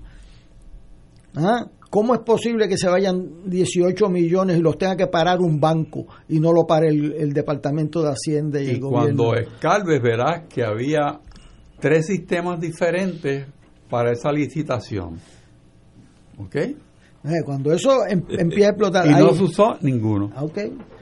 Hay un libro que yo lo doy en mis clases, se llama Why Nations Fail o sea, Interesantísimo. Eh, es un libro que eh, le rompe el, espinazo a uno en el primer round. ¿Por qué? Porque empieza con una ciudad que es en el borde, Laredo, Laredo que, que parte en México y parte en Estados Unidos. Está Laredo y Nuevo Laredo, como San Juan y Río Piedra.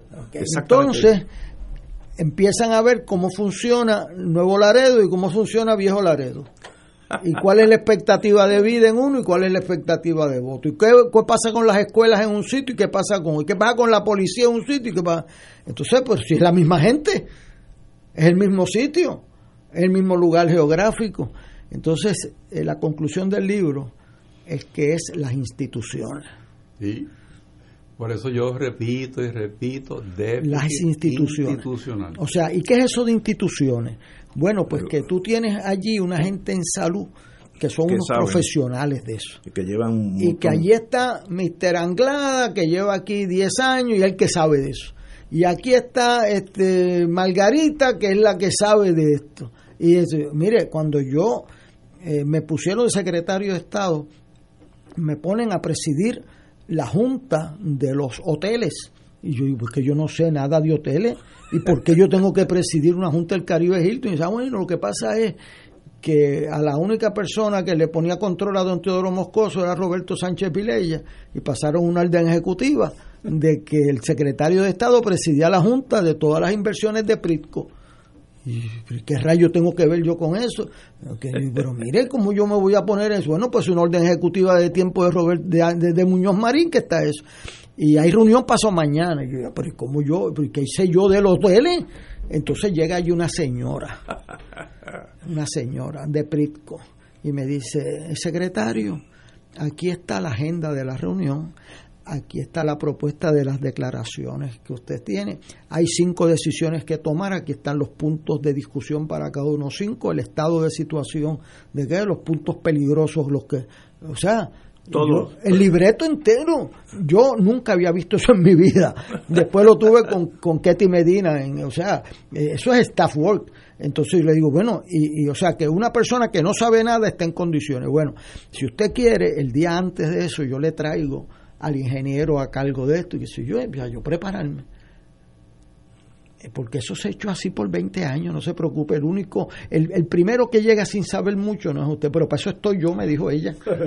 o sea, pero que esto es muy valioso. O sea, ahí, ahí tú ves lo que es una institución, porque los oficiales electos, los nombrados encima, el permanent government ese del británico, o sea, tú tienes una gente allí que saben.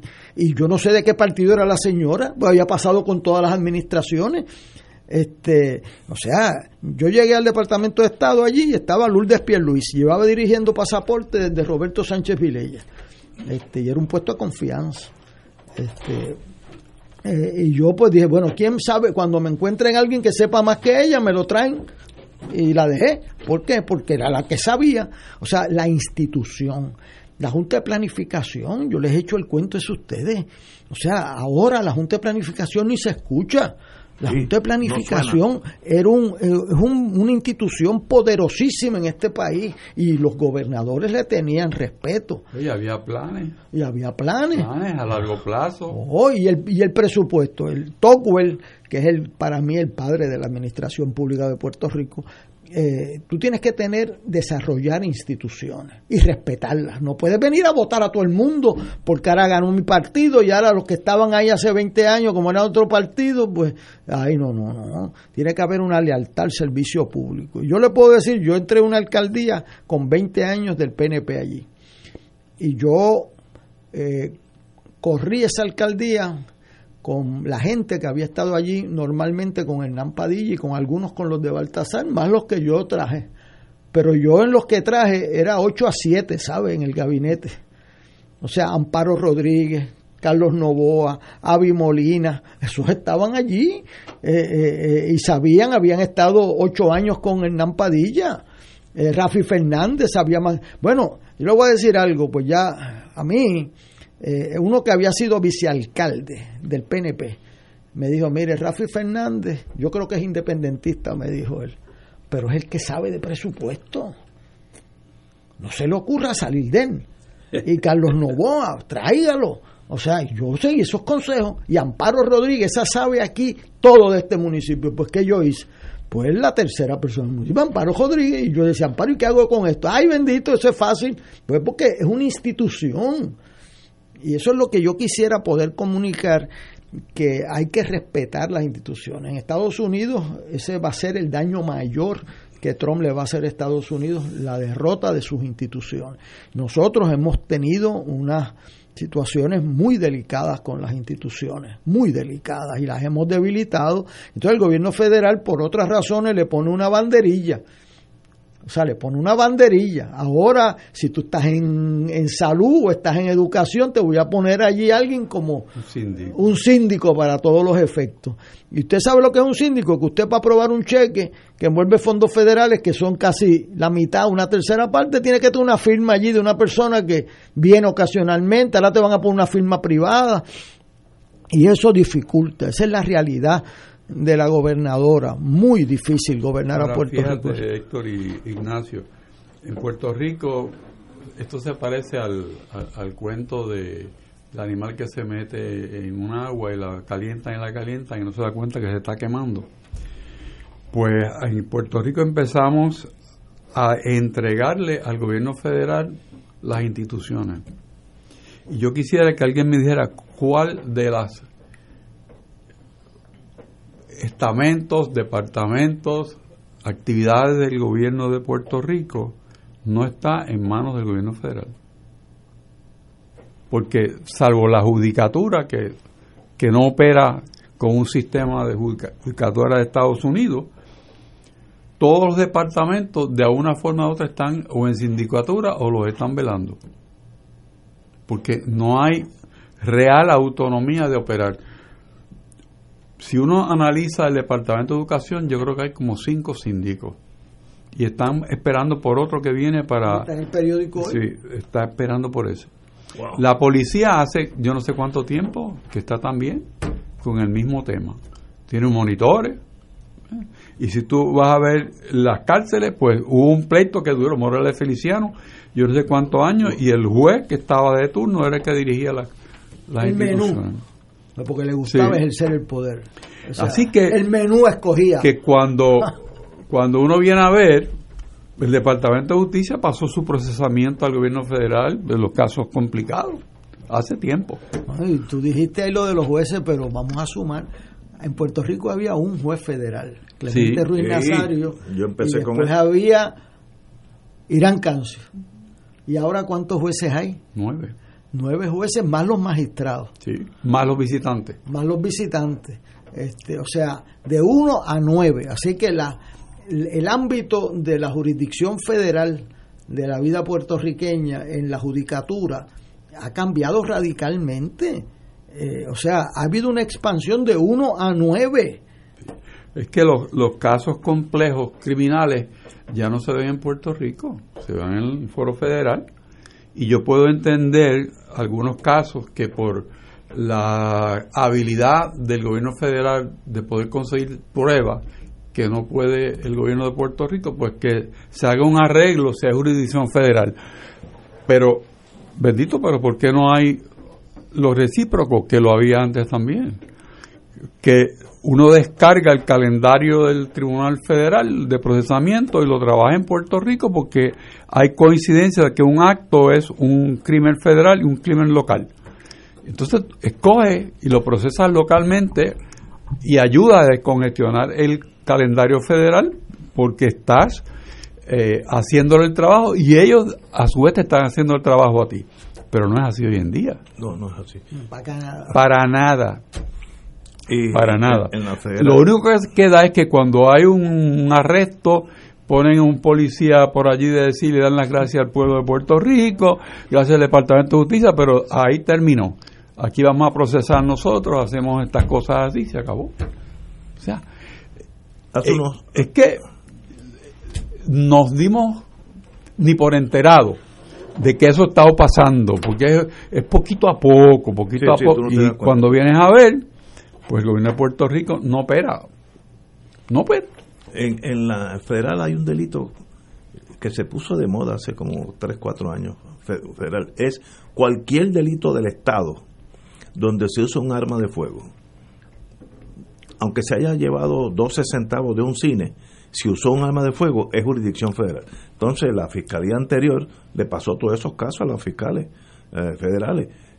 Eran tantos los casos que la Fiscalía Federal tuvo como que el equivalente de alquilar fiscales locales. Le ponían este special assistant, Sí, sí. lo que sea.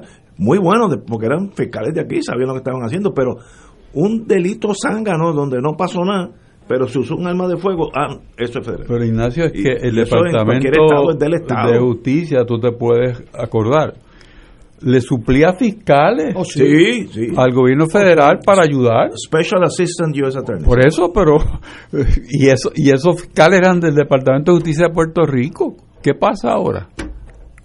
Pero, ¿y- ¿Qué ha pasado? No, la falta de investigación. Bueno, y, y policías también. También. O sea, yo me, yo sí, me recuerdo sí. eso, que había un acuerdo de fortalecerlo en determinadas áreas, ellos pedían ayuda. El- aquí ha habido, y eso merece un pensamiento, y ahora que vamos a tener elecciones, para que los candidatos a gobernador eh, eh, tengan que evaluar esta situación. Aquí eh, hablamos de libre determinación, hablamos de jurisdicciones, pero aquí ha habido una sesión progresiva de nuestra capacidad de gobierno por varias razones, entre ellos incompetencia, ¿verdad? Este, o sea, eh, de las pocas que quedaban sin, por poco tenemos que llamar aquí al ritmo que iban a llamar a los federales que administran las elecciones. O sea, los federales no tocaban un pito en No, eso. no los cuques. no tocaban, eh, o sea, no, eh, o sea, aquí se corría el gobierno y hemos ido progresivamente perdiendo capacidad. Mira esto, en educación ahora están compitiendo a ver quién va a ser el monitor en, en la policía, en, en salud. Pues por eso es que se queda ese dinero también, porque hay también tantas esquemas, sí, sí. tantos esquemas y tanta desconfianza. Entonces, ¿qué pasa? Con los casos que ha obtenido el presidente de los Estados Unidos, sacó un listado de los casos de corrupción de Puerto Rico de Casa Blanca. Y eso nos hace un daño terrible. Entonces, esto de devolver el dinero, si no fuera una cosa de carne y hueso, pues pero son allá que se lo van a pasar unos yates a Ignacio, qué sé yo. Bueno, aquí lo que le van a pasar es el dinero para pagarle las medicinas a los pobres y pagar a los médicos y las enfermeras. O sea, eh, eso, eso es una cosa eh, tan terrible que, que, que nos estemos discutiendo esto hoy. Es, es como algo surreal, o sea, esto no puede estar pasando. Estamos a tres semanas de perder esos fondos. Y entonces, ¿cómo tú vas a justificar que te los den de nuevo si no lo pudiste gastar? O sea, ¿cómo tú vas a ir allí a pedirle, mire, me deme más dinero de FEMA para para los para Puerto Rico, mire para canalizar este río, mire pues si usted no gasta lo que le dimos, cuando lo gaste me, me avisa. Eso es lo que le están diciendo a uno. Así que mejor ahora los candidatos a gobernador ponen la casa en orden y no, o sea, la ponen en orden y, prestigian las instituciones de Puerto Rico. Yo las vi, esas instituciones, respetables y respetadas. Y, los, los federales venían aquí, admiraban la capacidad de gobierno limpio por poco dinero de nuestros servidores públicos con una dedicación y con, con ejemplo. A Moscoso era, bueno, el gobierno federal lo nombró embajador y lo nombró director de un programa federal. O sea, nosotros éramos ejemplo y eso, pues si lo hicimos una vez, ¿por qué no lo podemos hacer de nuevo? Eh, tenemos que una pausa, son las cinco, las 7 menos cuarto. Fuego Cruzado está contigo en todo Puerto Rico. AESA, la pequeña gigante, te invita a sintonizar su espacio radial AESA Informa todos los jueves a las 4 y 30 pm. Se estará ofreciendo información relevante a los pensionados y jubilados de Puerto Rico. Te esperamos AESA Imparable, auspiciado por MMM Alianza. Escucha los sábados a las 5 de la tarde para servirte un programa del Colegio de Profesionales del Trabajo Social de Puerto Rico con los temas de interés a la comunidad. Recuerda, los sábados a las 5 de la tarde para servirte por Radio Paz 810. Todos los jueves Radio Paz y la Administración del Seguro Social te ofrecen un espacio informativo para orientarte y aclarar tus dudas sobre los derechos, requisitos y obligaciones para poder disfrutar de sus beneficios. Plantea tus preguntas por el 787-300-4982 y conoce antes que nadie los detalles concernientes a cambios y nuevas regulaciones, escuchando todo sobre Seguro Social con Víctor Rodríguez los jueves de 2 a 3 de la tarde por En Oro 92.5 FM, Radio Paz 810 y el Canal 13 estamos trabajando a tono con la emergencia que en estos momentos está viviendo Puerto Rico. Estamos ofreciendo nuestros servicios al máximo con el personal disponible según nos permitan las circunstancias. Si tiene un mensaje para ofrecer a sus asociados, clientes o personal, solo tiene que llamar al 787-349-7949, 787-552-0825 y nuestros empleados le comunican al personal de ventas para atender su necesidad. A nuestros clientes estén en comunicación con su ejecutivo o ejecutiva de ventas que continúan ofreciendo sus servicios como de costumbre. Recuerden los teléfonos 787-349-7949 y 787-552-0825. En Radio Paz 810 AM agradecemos las contribuciones de nuestros oyentes recibidas a través de ATH Móvil durante esta larga cuarentena, que nos ha permitido mantenernos en el aire a pesar de la difícil situación económica que nos ha golpeado duramente. Permanecemos a flote, pero cada vez es más cuesta arriba la misión de seguir operando este ministerio radial al servicio de nuestros hermanos en la fe y nuestra iglesia. Ahora más que nunca necesitamos de tu solidaridad. Entrando a la aplicación ATH móvil de la siguiente manera. Paso número 1, marca Pay Business. Paso 2, busca Radio Paz 810. Número 3, escribe la cantidad del donativo. Y número 4, presiona enviar. Muchas gracias por tu ayuda y mil bendiciones ahora y siempre.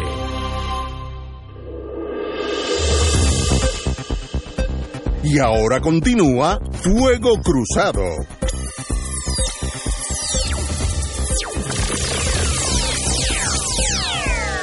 Regresamos, amigos y amigas, Fuego Cruzado. Yo voy a sacar siempre mis cinco minutos para hablar del presidente Trump, porque si no, no, me voy contento para casa. Pero este señor, como está en año de elecciones, acusó al Pentágono de querer pelear, estoy traduciendo, eh, guerras, para así mantener a los militares y a, los, eh, los que suplen la, la implemento de guerra, happy, palabra de él. Eh, también dice que él nunca dijo que llamó a aquellos que habían muerto en Europa, este, losers. Y sí lo dijo porque está citado, pero él, esto, la verdad y la mentira, él le dice que no lo dijo, aunque, lo, aunque esté grabado. ¿Cómo un presidente va a hablar de sus soldados? Esto no, esto no es el ejército enemigo, diciéndole que aquellos que murieron en combate fueron losers. Yo no puedo comprender de eso. Bueno, pues si le dijo a McCain lo que le dijo. Sí, exacto. Por eso es que yo le creo eso que dicen, porque es que no es la primera vez. O sea, las que están diciendo que dijo ahora es idéntico a lo que Sí. dijo de McCain, que estuvo seis años Preso. preso, Preso. y lo guindaron por las manos y le rompieron los brazos. Seis Uy. años preso y Uy. no se quiso y no se quiso ir con el grupo que le dijeron que se fuera por, mientras hubieran preso en, en el Hanoi Hilton, se quedó allí. Y este tipo le dijo, pero ¿y por qué ustedes dicen que es un héroe si ese es el loser? He got caught. I don't like. Yo me recuerdo haber visto eso. Sí. Yo me equivoqué en el. Yo creía, yo creía que eso le costaba la nominación a Donald Trump. Yo me equivoqué. Ese tipo, ni cualquiera que diga una barbaridad como esa, ¿verdad? Yo que despedió a mis soldados, que los he recibido, que he sabido despedir duelos de soldados, me tocó una vez, gracias a Dios, no lo tuve, el, el mandato ese que le dan a uno de ir a notificarle a, la- Ah, no, a las viudas y eso. eso es lo peor. Gracias a Dios no me tocó. O sea, pero tú sabes cómo le palpita a uno el alma eso. Y que este individuo que no ha disparado ni, un- ni una pistolita de agua venga a defender a la gente nuestra, a los soldados que dieron la vida a la familia. Mire, y no es que lo dijera ahora, es que lo ha dicho siempre. Yo vi cuando le dijo eso a McCain, que es un héroe mundial porque es una persona decente y además estuvo seis años preso allí. Este tipo que, que, que, que evadió el servicio militar, evadió el servicio militar, le viene a decir que, que se dejó, he, he got caught. O sea, Es que yo, yo no entiendo el fenómeno Trump, eso que tú dices, después que alguien dice algo así, ¿cómo uno vota por él? Para mí es incomprensible. Pues fíjate, yo he estudiado eso porque me desconcertó y es lo que yo llamo los electorados primarios eh, eh, de un solo issue. O sea, a la, a la gente que ve en el issue de las armas, y, y increíble, yo, yo no sé dice el cuento, o sea, esto es asunto de las armas. En Estados Unidos una- no, no. es como Puerto Rico. No, yo, yo presenté junto, cuando yo era alcalde en una delegación de Nueva York, un proyecto de los 30 días para que le dieran un waiting period de 30 días. Entonces, de momento, me dieron una pela allí, pero tremenda en los alcaldes. Yo dije, espérate, que es que con el inglés mío, ¿sabe Dios fue que no me entendieron?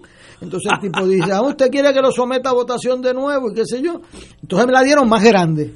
O sea, como 80-20, una cosa. Entonces los alcaldes decían, mire, la IRA me ayuda, eh, me hace, si yo le voto en contra, me hace la campaña en contra. Pero en mi estado, eso de las armas, eso es un one issue. O sea, el otro asunto de los inmigrantes, el otro asunto del aborto, una cosa bien fuerte. O sea, e- ese electorado lo que le interesa es un issue, que nombren jueces del Supremo en contra del aborto, uno. El otro le interesa que nombren gente que tengan lo de las armas. Y no le importa que sea un bandido. O sea, yo me sorprende que el liderato religioso no, de, no, no denuncie a un bandido como este. Pero es que él dijo, cuando era candidato, yo dije, yo estaba en casa con mi esposa, dije, hasta aquí llegó este maestro, este señor no puede ganar. Cuando él está grabado diciéndole a unos amigotes lo que él le hacía en el sentido sexual a las candidatas a mis universos, de esas cosas que él estaba, cosas que yo nunca he pronunciado ni entre amigos ni borrachos, nunca yo diría una cosa así en privado, es más, no pienso así.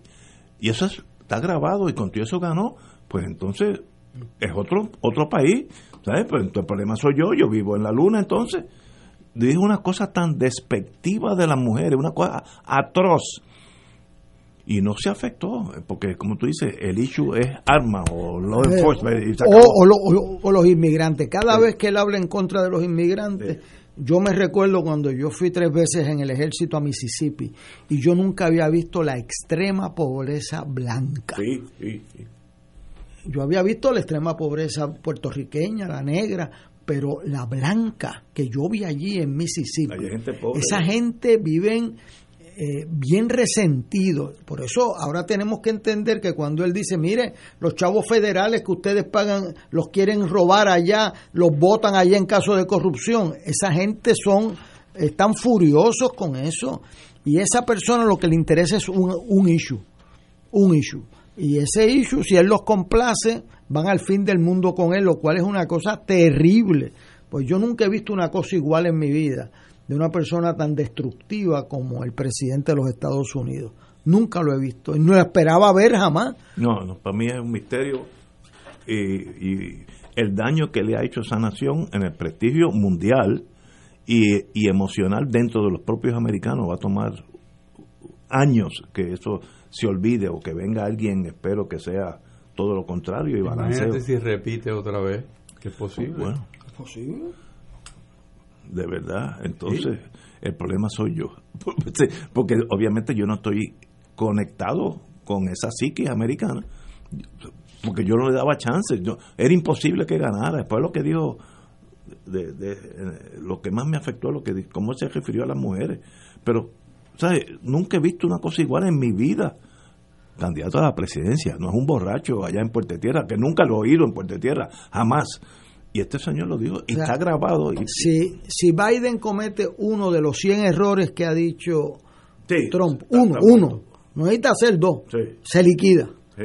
O sea, porque la capacidad de esta persona de comunicación, de estar en una ofensiva, bueno, lo que ha hecho con la pandemia, eso, o sea, yo estoy viendo eso muy de cerca y a- aprueban unas normas del CDC de que tienen que tener 14 días bajando los resultados para abril. Y entonces al día siguiente hay una manifestación en una ciudad y él dice que él está de acuerdo en que en que con las manifestaciones para que lo abran, o sea, contrario a lo que acaba de aprobar. Correcto. Y hay 200 mil personas que no van a poder contar eso por culpa de este irresponsable y por eso, o sea, eh, se van a morir y entonces yo veo la tabla esa todas las noches en el New York Times Es el país que más, más muertes tiene. que más muertes tiene y que más va a tener, eh, pues tiene, entonces que si se tomen un- una, una medicina ahí, Sí, sí. eh, que si se tomen lisol, Leisol, ma- imagínate qué clase ignorante. Pero, pero Dios mío, tú sabes, este, el CDC de Atlanta, que era una agencia tan prestigiosa, yo estuve allí. Eso es la, yo decía que era la agencia número uno del mundo, el CDC de Atlanta. Y ahora, ¿qué queda del CDC? La última declaración, que no le hagan prueba a los que no tienen síntomas. Dios mío, eso, o sea, este, y nosotros tenemos que aprender de lo bueno de los americanos y también que cuando cometen un error, darle sin piedad porque ellos no nos dan, o sea, hay que aprender lo bueno. Y, y hoy tienen un presidente que verdaderamente es un desastre en todos los valores fundamentales de lo que representan Estados Unidos.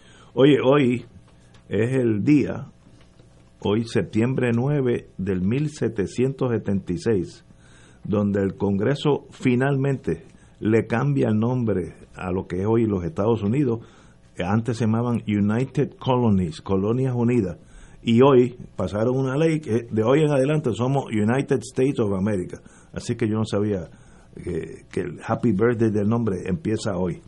Y 1993, Israel y Palestina, el PLO, Palestine Liberation Organization, eh, firman un acuerdo de reconocerse unos a otros, mutual recognition. No quiere decir que estamos en paz, pero por lo menos yo admito que tú existes, que eso eso fue un paso de avance.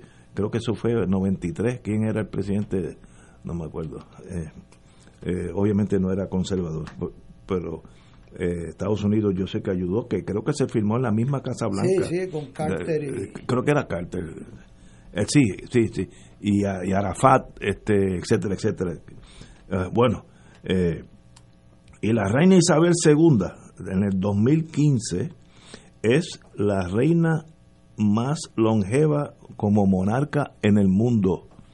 Lleva, en el, en el 2015, llevaba 63 años de reina, 6'3".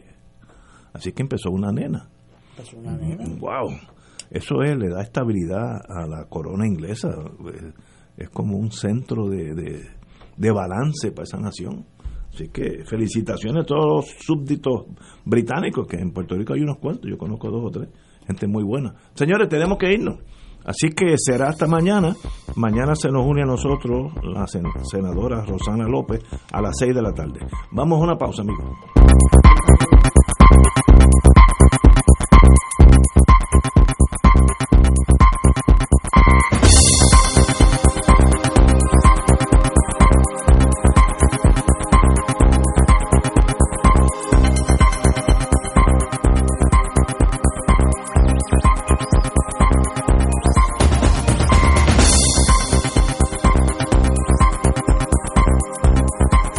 Esta emisora y sus anunciantes no se solidarizan necesariamente con las expresiones vertidas en el programa que acaban de escuchar.